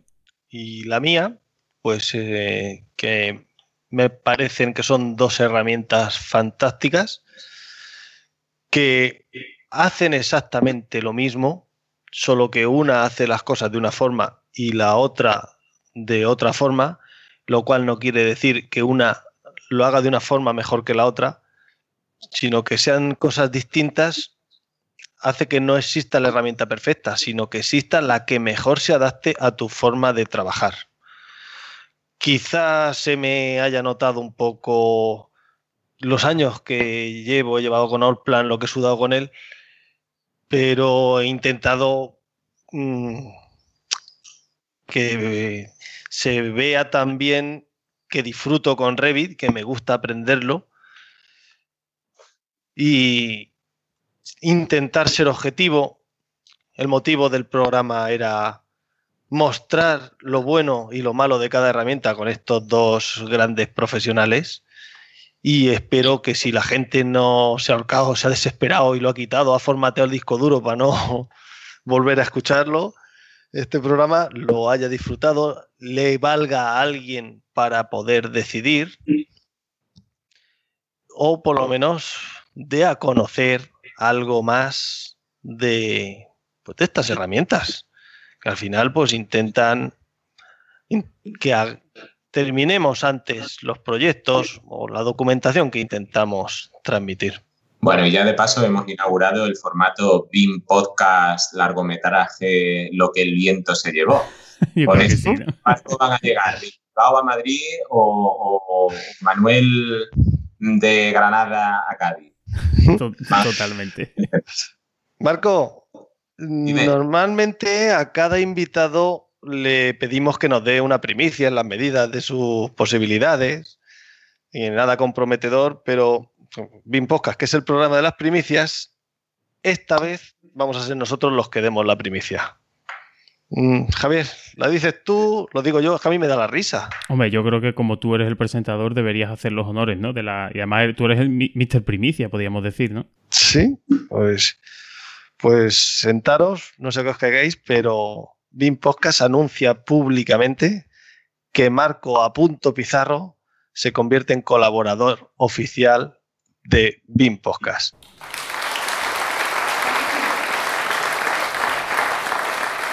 Así que Marco, arrodíllate, que sacamos nuestra espada y te nombremos colaborador oficial BIM Podcastiano. Y para conocerte un poco mejor, y con esto ya terminamos, si te parece, te hacemos el test de Viero. Bueno, ¿podrás soportarlo? Pero eh, eh, conste que me estás haciendo el test de Viero habiéndome nombrado ya colaborador. Me parece tremendamente injusto ser el único colaborador al que se le hace el test de Viero. Así que ya caerá. Bueno, a, nosotros los amigos de, especialistas 3D la BIM Expo nos hicieron el test de Viero, creo recordar. Ah, sí, ah, bueno, pues entonces adelante. Así que no, no serías el primero. Javier, luego en postproducción ponen la primicia después del test. que no se moleste el señorito. ¿Te parece? Que, yo, no edito tanto, ¿eh? yo bastante me cuesta sacar un programa como encima me vas a pedir aquí editar tanto, no, no lo veo. ¿eh? Venga, vale. Marco, ¿eres de Windows, de Mac o de Linux? Bueno, soy de Windows por conveniencia, porque al final las aplicaciones que utilizo van bajo Windows. Si utilizase ArchiCAD sería de Mac y bueno, lo que sí hago cuando jubilo algún equipo y se lo paso a mi madre para que vea el correo o chat, sí que le pongo Linux, le pongo Ubuntu, que gestiona muchísimo mejor los recursos. Pero bueno, por conveniencia, Windows, qué remedio. No soy lo suficiente eh, enreda, voy a decir, para trabajar con, con máquina virtual o con emulaciones. Nada, Windows, es lo cómodo. Por comodidad más que conveniencia. Y por tanto, de Explorer, de Firefox o de Chrome. Y por tanto, de Chrome. iOS o Android. Pues yo creo que los dos. Mi móvil es un Samsung eh, con Android y tengo también un iPad, un iPad que me compré cuando Benjamín de Cipe me enseñó lo que se podía hacer con él. Y bueno, compré el más baratito de los que había en la tienda, pero va muy bien. Utilizo los dos. ¿Para qué elegir? ¿Alplan o Revit? Los dos. Como lector, ¿eres de libro de papel o digital? A ver, si el libro es mío, digital, porque me da mucha rabia terminar un libro y no saber qué hacer con él. Si me lo dejan, papel. ¿De playa o de montaña? Pues siguiendo con la tónica, eh, las dos. Bueno, mar más que, más que playa. Chapuzón, buceo en la arena a tiempo justo para hacer un castillo y a otra cosa, a otra cala o, o a donde sea. ¿Prefieres el frío del invierno o el calor del verano? Verano, con 40 grados, estoy a gustísimo. El invierno para los osos polares. ¿Qué prefieres, dulce o salado? Salado. ¿Y eres de carne, de pescado o verduras? Eh, carne y verduras. O verduras, carne. ¿Acompañado con vino o con cerveza? Pues con cerveza y con vino, una cervecita y luego ya la botella de vino. La botella, no un chato. Ahí vamos. ¿Café con leche o solo? Estoy imaginando una cena, una comida compartida. Si como ceno yo solo, no, no tomo vino. ¿Eh? ¿Café con leche o solo? Solo. Sin azúcar. ¿Sacarina? No, café, con sabor a café. De hombres, de los que se hacen los macros. ¿Tortilla con o sin cebolla? Tortilla con cebolla, José. La tortilla es con cebolla. Solo si la tortilla está recién hecha, cremosa, se puede tomar sin cebolla. Pero con lo buena que está una tortilla hecha del mediodía y comida por la noche, si se hace sin cebolla, queda secarrona. Y si no cojamos el huevo, no se puede comer fría. Vale, se complica la existencia de BIM Podcast. Ya veremos en próximos episodios. Esto lo sabes desde, ¿Tu color favorito? El azul. ¿La película que más veces has visto y no te cansas de ver? Pues son dos. Una española, Amanece que no es poco, de José Luis. Ahí, ahí, ahí, rodada en la Sierra del Albacete, en Aina. Ahí, ahí, ahí. Y eh, una inglesa, Love Actually. ¿Qué canción te pone las pilas? Pues aquí cuatro, los cuatro últimos líderes de Richard Strauss. La última es una alegoría de la muerte y, la escuchas y, dan ganas de vivir. ¿Aquel libro que tanto te hizo disfrutar? Pues Bomarzo o eh, uno más trivial, la trilogía de Stieg Larsson, Millennium, me gustó mucho. Un héroe, ¿real o de ficción? Batman, por lo tecnológico. ¿Ese lugar que tanto te gusta? La Palma, en Canarias, la isla, vaya. Donde hay eh, mucho mar, montaña y poca playa. ¿La comida con la que te chupan los dedos? La paella valenciana, tal y como se hace en Valencia, no el arroz con cosas que se hace por aquí por el sur. ¿Tu peor defecto? pues que soy eh, eh, muy pesado con las cosas, las quiero y, las quiero ya. ¿Tu mejor virtud? Pues quizás que compense lo anterior con eh, una gran capacidad para pedir disculpas. ¿Y la afición que te encanta? La música, antes era una profesión, antes de cocinero fui fraile y ahora pues queda como afición. Y si no hubieras sido técnico, ¿de mayor te gustaría ser? Pues haciéndome mayor lo he tenido claro, no lo seré nunca, pero me hubiera gustado ser juez. Estudié en los tiempos de crisis y cuando me dedicaba a hacer periciales, empecé a estudiar derecho y le pillé la, erótica al asunto. y como fiel oyente de BIM Podcast, ¿el programa con el que más has disfrutado? El del inútil menuda sabiduría y menuda capacidad de transmisión. Y de decir las cosas como son. Exacto. Javier dijo que en, en, en hubo gente que decía que era el que más le había gustado. Sí. Javier, ¿sigues ahí? Sí, sí, por supuesto. Pasa que a mí me gusta esta sección dejarla a ti, esa conversación íntima que, que tú planteas, entonces no, no, me gusta decir nada. Simplemente iba a decir que Marco hace unas paellas espectaculares. Eso puedo dar fe al estilo valenciano de verdad. O sea, él podría ir a Valencia y pasar por valenciano. Así que a ver si tienes ocasión de, ir a su casa y una paella espectacular siempre. Alguna cara. No me queda más en medio. Es decir, si te gusta la paella valenciana y vives a 700 kilómetros de Valencia, pues o aprendes tú o te quedas con las ganas. Vale, vale. Lo pondremos en pendientes. Matas el gusanillo en el Eubin, que es una de las razones para ir al Y bueno, José, pues ya yo creo que hemos terminado ya.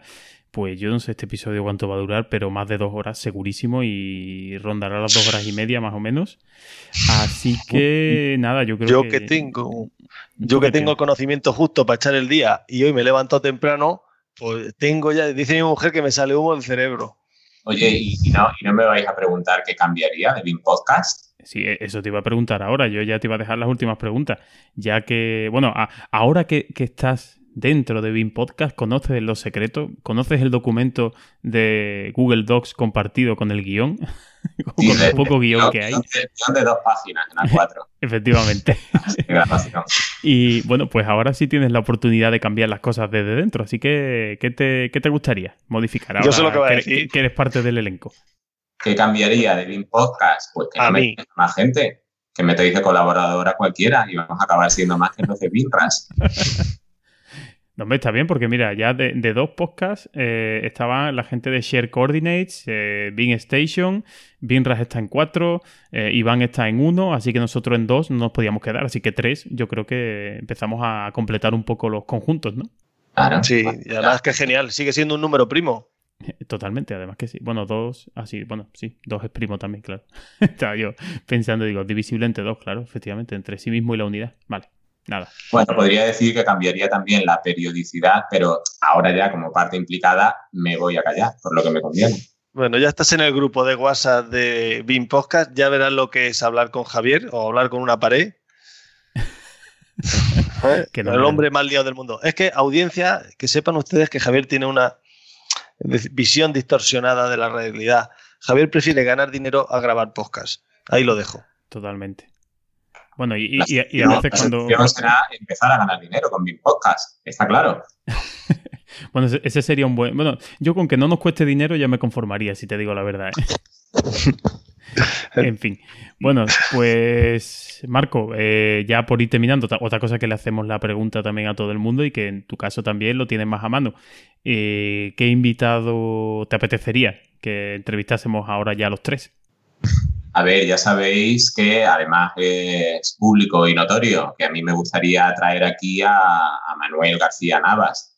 Tengo ganas de que pase por aquí, tengo ganas de que se suelte en el micrófono. Em, como resultado de esa contraprogramación, bueno, pues em, no está aquí hoy, que a lo mejor era lo que tocaba, pero espero que podamos tenerlo en breve. Cuando hablábamos al principio de esa contraprogramación que nos hizo cambiar, eh, bueno, ya que los amigos de Binras publicaron el último episodio con Manuel, pues claro, nos parecía que repetir tan seguido el mismo invitado, bueno, a lo mejor la gente iba a perder un poco el interés, ¿no?